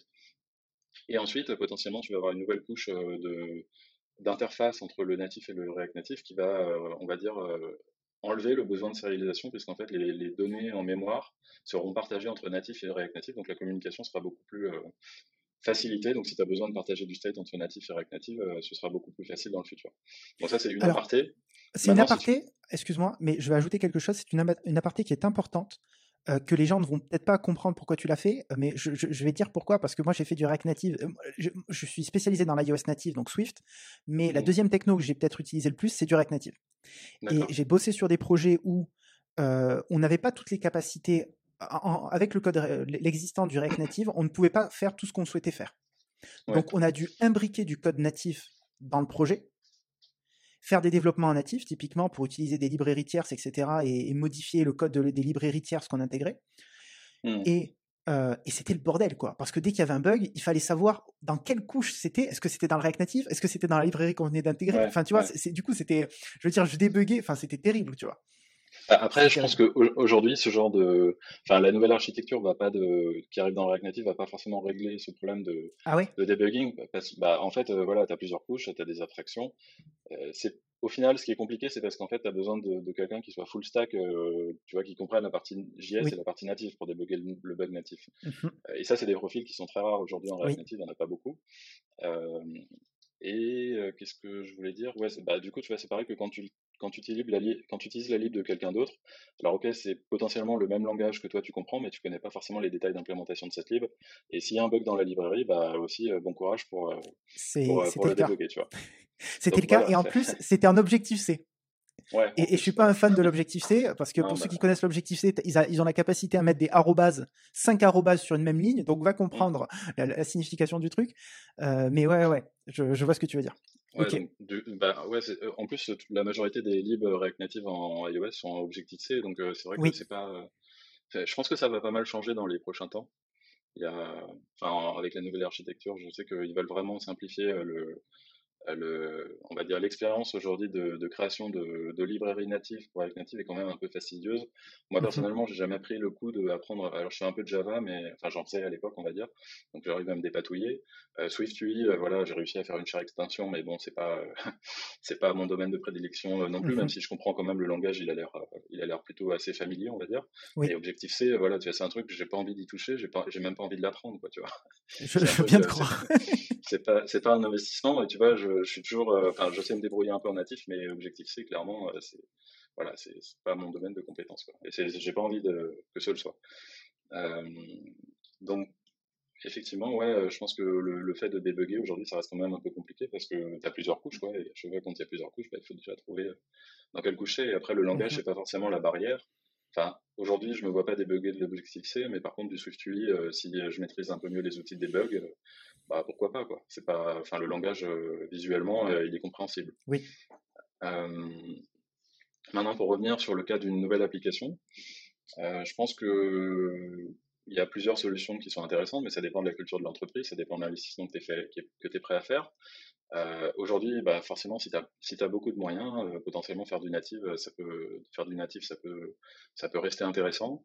Il y a quand même pas mal de use cases qui vont te montrer qu'on peut faire des apps qui sont dans le top 5 de l'App Store en React Native. Par exemple, Coinbase en React Native aujourd'hui, qui, qui, a des très bons ratings sur les stores et qui, qui est une belle, une belle implémentation en React Native, on va dire. Et je pense que tu as aussi pas mal d'apps en Flutter qui ont un intérêt. Euh, après, je pense que la, différence entre natif et React Native, elle, est pas. En fait, il faut, il faut pas vraiment les opposer. Parce que justement, je pense que dans le futur, on va vouloir vraiment mélanger de plus en plus de vues natives dans, le, dans React Native. Aujourd'hui, c'est quand même un peu compliqué. Il n'y a pas beaucoup de gens qui sont compétents pour faire ça. Mmh et euh, bah, je pense aussi que c'est à cause de Objective-C. Quoi. Euh, je pense que dans le futur, ça va pas arriver tout de suite parce que j'ai l'impression que Swift UI n'est pas encore aussi bien que UIKit et tout ça. Là. Enfin, moi, je connais pas trop iOS. Mais... Alors en fait, euh, SwiftUI se base, euh, on me corrigera en commentaire si je dis des bêtises, mais sur UIKit. Et en plus de ça, euh, la problématique de SwiftUI aujourd'hui, c'est la compatibilité des versions iOS. C'est-à-dire que, grosso modo, je vais simplifier, SwiftUI est disponible depuis iOS 13, mais il y a des nouvelles, il y a eu une nouvelle version de SwiftUI qui n'est disponible qu'à partir d'iOS 14. Mmh. C'est la galère pour avoir la rétrocompatibilité. Tu dois mettre des if euh, iOS 13, if iOS 14 dans le code si tu veux avoir du Swift UI euh, à, partir d'iOS 13. C'est un bordel pas possible. Du coup, qu'est-ce qu'on fait euh, Si tu veux adopter du Swift UI, eh ben, tu dis adieu à tout ce qui est en dessous de iOS 14. Mmh. C'est ce que j'ai pu voir pour avoir les, mis un petit peu les mains dans le cambouis. Mais sur, le long terme, ça risque quand même de, de, de, devenir la référence. Je pense d'ici peut-être 5 ans, ce serait quand même la version stable, non? Peut-être. C'est pas sûr, tu penses? Je J'en ai aucune idée, je t'avoue. Euh, ce que je sais, c'est qu'aujourd'hui, euh, ce n'est pas viable pour certaines entreprises à cause de ce problème de version d'iOS. Même si ça reste marginal, euh, souvent c'est les, les, les, le plus petit groupe, les minorités qui font beaucoup de bruit. Et quand tu prends des mauvaises notes sur l'App Store parce que tu as lâché iOS 13, alors certaines boîtes peuvent se le permettre, d'autres beaucoup moins. Ouais, bien sûr. Mmh. Je comprends. Donc tout ça, aujourd'hui, euh, React Native est implémenté avec UIKit. Euh, euh, il y a déjà des expériences avec, avec SwiftUI, mais par contre, c'est pas, enfin, c'est vraiment à l'état de POC, quoi. C'est pour montrer que c'est possible, en fait. mais par contre, les, enfin, Expo, qui est une grosse boîte dans l'écosystème React Native, qui, on va dire, permet, créer des outils pour nous faciliter la vie en mmh termes d'expérience de développement. Euh, eux, ce qu'ils font, c'est qu'ils sont en train de travailler sur un système qui permet de créer des plugins beaucoup plus facilement en SwiftUI et en, Swift et en Kotlin. Euh, et derrière, euh, bah, du coup, ça risque de booster un peu l'écosystème parce qu'en fait, là pour l'instant, ils se sont concentrés sur vraiment une mission qui était vraiment très importante, c'est de dire, bah voilà, on peut builder, on peut créer une application iOS ou Android sans Mac et sans limite. Enfin, il y a quand même quelques limites, mais ce que je veux dire, c'est qu'aujourd'hui, tu peux créer une application avec du code natif sur mesure pour SwiftUI et eux, ils ont un service de cloud qui va être capable de te la builder, de te créer une coquille euh, qui va te permettre d'embarquer ton code natif que tu as écrit et euh, de pouvoir euh, faire des mises à jour JS sans que toi, tu aies besoin d'avoir un Mac. Donc en fait, ils ont toute la chaîne de développement de bout en bout maintenant, ce qui permet vraiment de, de, de développer n'importe quelle app avec Expo, enfin presque n'importe quelle app avec Expo, sans pour autant que l'app soit lourde ou qu'il y ait des grosses contraintes qui sont assez mmh pénibles. Donc voilà, ils ont, ils ont réglé ce problème-là de bout en bout. Maintenant, le, ce qu'ils veulent faire vraiment, je pense que c'est faciliter la, euh, la vie des développeurs pour actuellement, euh, pour justement rajouter du code natif. Parce qu'aujourd'hui, il y avait deux contraintes. C'est qu'en fait, quand tu voulais rajouter du code natif, tu pouvais plus utiliser Expo. Ça, c'était pénible pour les développeurs parce que globalement, ils aiment bien Expo. Et en plus, euh, il faut l'écrire souvent en Objective-C parce que la doc officielle, elle te dit qu'il faut faire comme ça. Elle t'aide pas trop pour que ce soit simple d'écrire du mmh Swift UI, du Swift. Donc, euh, du coup, je pense que dans les, dans les deux prochaines années, on va dire que tu vas avoir une, euh, une panoplie de, de libs euh, React Native qui seront sûrement de meilleure qualité, sûrement mieux maintenues parce qu'elles seront dans un langage qui est plus agréable à utiliser. Et en plus, elles seront compatibles avec Expo, donc en fait, il y aura plus d'usage et il y aura plus de, de maintenance sur toutes, ces, toutes les libs de ce, nouvel écosystème, on va dire. Donc, pour en revenir à ce que je voulais dire, c'est par rapport à Native versus React Native, euh, je pense qu'il ne faut pas opposer les deux. Euh, aujourd'hui, tu peux commencer ton app en React Native, et si tu ressens le besoin d'utiliser du natif sur certaines vues, euh, bah, tu utilises du natif parce que tu penses que le natif, c'est bon. Après, je pense que globalement, ce que veut React Native, c'est de, de pouvoir mutualiser le code entre iOS et Android. Donc, il y a quand même un intérêt par rapport à ça. Et toi, si vraiment tu as envie de faire des expériences vraiment très poussées sur une plateforme et, et enfin vraiment utiliser des, des, primitives qui sont propriétaires à une plateforme qui sont pas faciles à utiliser avec React Native, tu pourras toujours utiliser du code natif pour ce cas de figure-là. Ce qu'il faut savoir, c'est que un truc très important de l'écosystème React, c'est on appelle ça les escape hatch, c'est de, de, dire voilà, quand tu es bloqué dans le monde React, tu peux toujours faire, tu peux toujours utiliser le, les, primitifs de la plateforme en dessous, quoi. Je, je crois savoir que au début, la philosophie de React Native, c'était pas écris une fois ton code et compile-le pour les deux plateformes, mais c'était plus que c'était plus l'idée selon laquelle une même personne pouvait développer le code pour Android et iOS en utilisant React Native. Et c'est pas tout à fait ça. C'est mmh. pas tout à fait ça. Ok, alors je, continue parce que je, je, crois savoir que ça a été donc c'est React Native, c'est Facebook derrière, et que la mmh. problématique était la suivante, c'était que ils, avaient, euh, ils ont des équipes énormes de, de dev mobile. Peut-être que tu as, des chiffres à, nous partager, peut-être c'est secret aussi, euh, sur la quantité de dev. Et je crois que c'est, on parle de 200 devs par plateforme, euh, native, hein, donc 200 devs, voire peut-être plus sur iOS et sur Android. Donc forcément, ils ont une problématique de process. Et c'est pour ça qu'ils ont créé, créé React Native c'est parce que pour mieux gérer ces process-là, ils voulaient faciliter le travail en disant bah, c'est un développeur qui va faire le, même taf deux fois, entre guillemets, parce qu'on va gagner du temps comme ça. Et en tout cas, c'est ce que j'avais compris au début, au lancement, c'était cette volonté finalement de simplifier les processus de, la taille de l'équipe qui, est gigantesque chez Facebook. Euh, je pense, qu'effectivement, on peut le voir un peu comme ça aussi. Euh, je pense que c'était pas la manière dont ils l'ont présenté. la manière dont ils l'ont présenté, c'est plus, euh, tu le modèle React déclaratif, on va dire, avec enfin les props et tout ça, là. Mmh et tu peux le porter sur n'importe quelle plateforme. Aujourd'hui, tu peux utiliser React Native sur, pour créer une application iOS, pour créer une application Android, pour créer une application web, pour créer une application de terminal. Aujourd'hui, tu as un truc qui permet de rendre sur un terminal pour créer une application WebGL qui peut tourner en WebGL sur React Native ou sur le web. Euh, tu peux créer euh, des vidéos avec Remotion. Tu peux aujourd'hui, tu vois, y a, en fait, si tu veux, il n'y a pas de limite. Euh, mmh la limite, c'est la limite, c'est la capacité de l'écosystème à créer des renderers pour les nouvelles plateformes. Donc, si tu veux, si toi tu es un peu old school en Java, tu peux créer un renderer React, un renderer React pour pour Swing ou ou Qt ou j'en sais rien, tu vois. Il n'y a pas de il a pas de limite par rapport à ça. Euh, contrairement à Flutter, où on va dire que tu es quand même limité dans le sens où euh, la finalité, c'est de, dessiner sur un canevas en 2D. Donc, euh, on va dire que je pense que React Native offre plus de liberté que Flutter. Et, par, rapport, à ce que tu, disais, en fait, l'idée, c'est que fait, React a un corps qui est commun entre toutes les plateformes. Euh, donc tu l'apprends une, une seule fois ce corps-là et ensuite après tu peux développer pour toutes les plateformes. Mais ça n'empêche pas qu'il faut quand même que tu sois au courant des, des primitifs des plateformes. Il faut que tu saches que euh, voilà euh, sur iOS tu as un, un, piqueur sous forme de roulette qui n'a pas eu une expérience utilisateur très bien quoi on va dire. Oh, oh, oh doucement, on critique pas Apple ici. non mais tu, tu vois ce que non, je mais c'est vrai ils l'ont changé d'ailleurs, ils l'ont changé. Voilà. Et, tu vas aussi avoir euh, des trucs euh, sur Android bizarres dont il faut que tu sois au courant, comme euh, le fait que quand tu affiches la vue Picker Android, bah, le, si tu veux changer les couleurs, tu peux pas le faire dynamiquement. il faut il faut passer par du XML avec un string euh, enfin bref, voilà, tu as, des trucs comme ça, des subtilités. C'est React Native va pas te cacher ça. À un moment donné, si tu veux vraiment faire une app sérieuse et tu es une grosse entreprise, bah, tu vas devoir avoir des devs natifs euh, qui savent euh, éditer un, fichier playlist, régler les, permissions, utiliser Xcode, éventuellement faire un setup Fastlane ou des choses comme ça. Quoi. Tu peux pas. Expo va permettre, on va dire, de te faire un MVP, mais à un moment donné, tu vas quand même avoir à un moment donné besoin de monter en compétence sur du natif quoi qu'il arrive. Euh, le, but de React Native, c'est pas de lisser en fait. C'est ça, le, tu vois, c'est une grosse différence avec Flutter. C'est Flutter, le but c'est, tu as un code et le rendu visuel est le même partout. React Native, c'est plus, on va créer des abstractions. Bah, potentiellement, tu vas avoir un date picker pour iOS et Android qui vont tous les deux afficher le composant natif. Mais à la fin, ce sera le composant natif. Il n'aura pas la même gueule, tu vois. C'est, un truc qui est vraiment important, quoi. C'est que tu vas pas lisser, ce sera vraiment deux apps différentes, mais qui globalement vont fonctionner pareil parce que tu vas partager pas mal de code euh, entre les deux, quoi. Question actu. Euh, est-ce que tu as regardé un petit peu tout ce qui se passe au niveau du metaverse qu'a annoncé Mark Zuckerberg? Est-ce que tu as, un commentaire à faire Qu'est-ce que tu en as pensé? Qu'est-ce que tu peux nous dire? Bah, Écoute, moi je suis pas trop au courant de, de toutes ces choses-là. Enfin, moi je suis pas trop Enfin, les projets internes chez Facebook, je les connais pas forcément.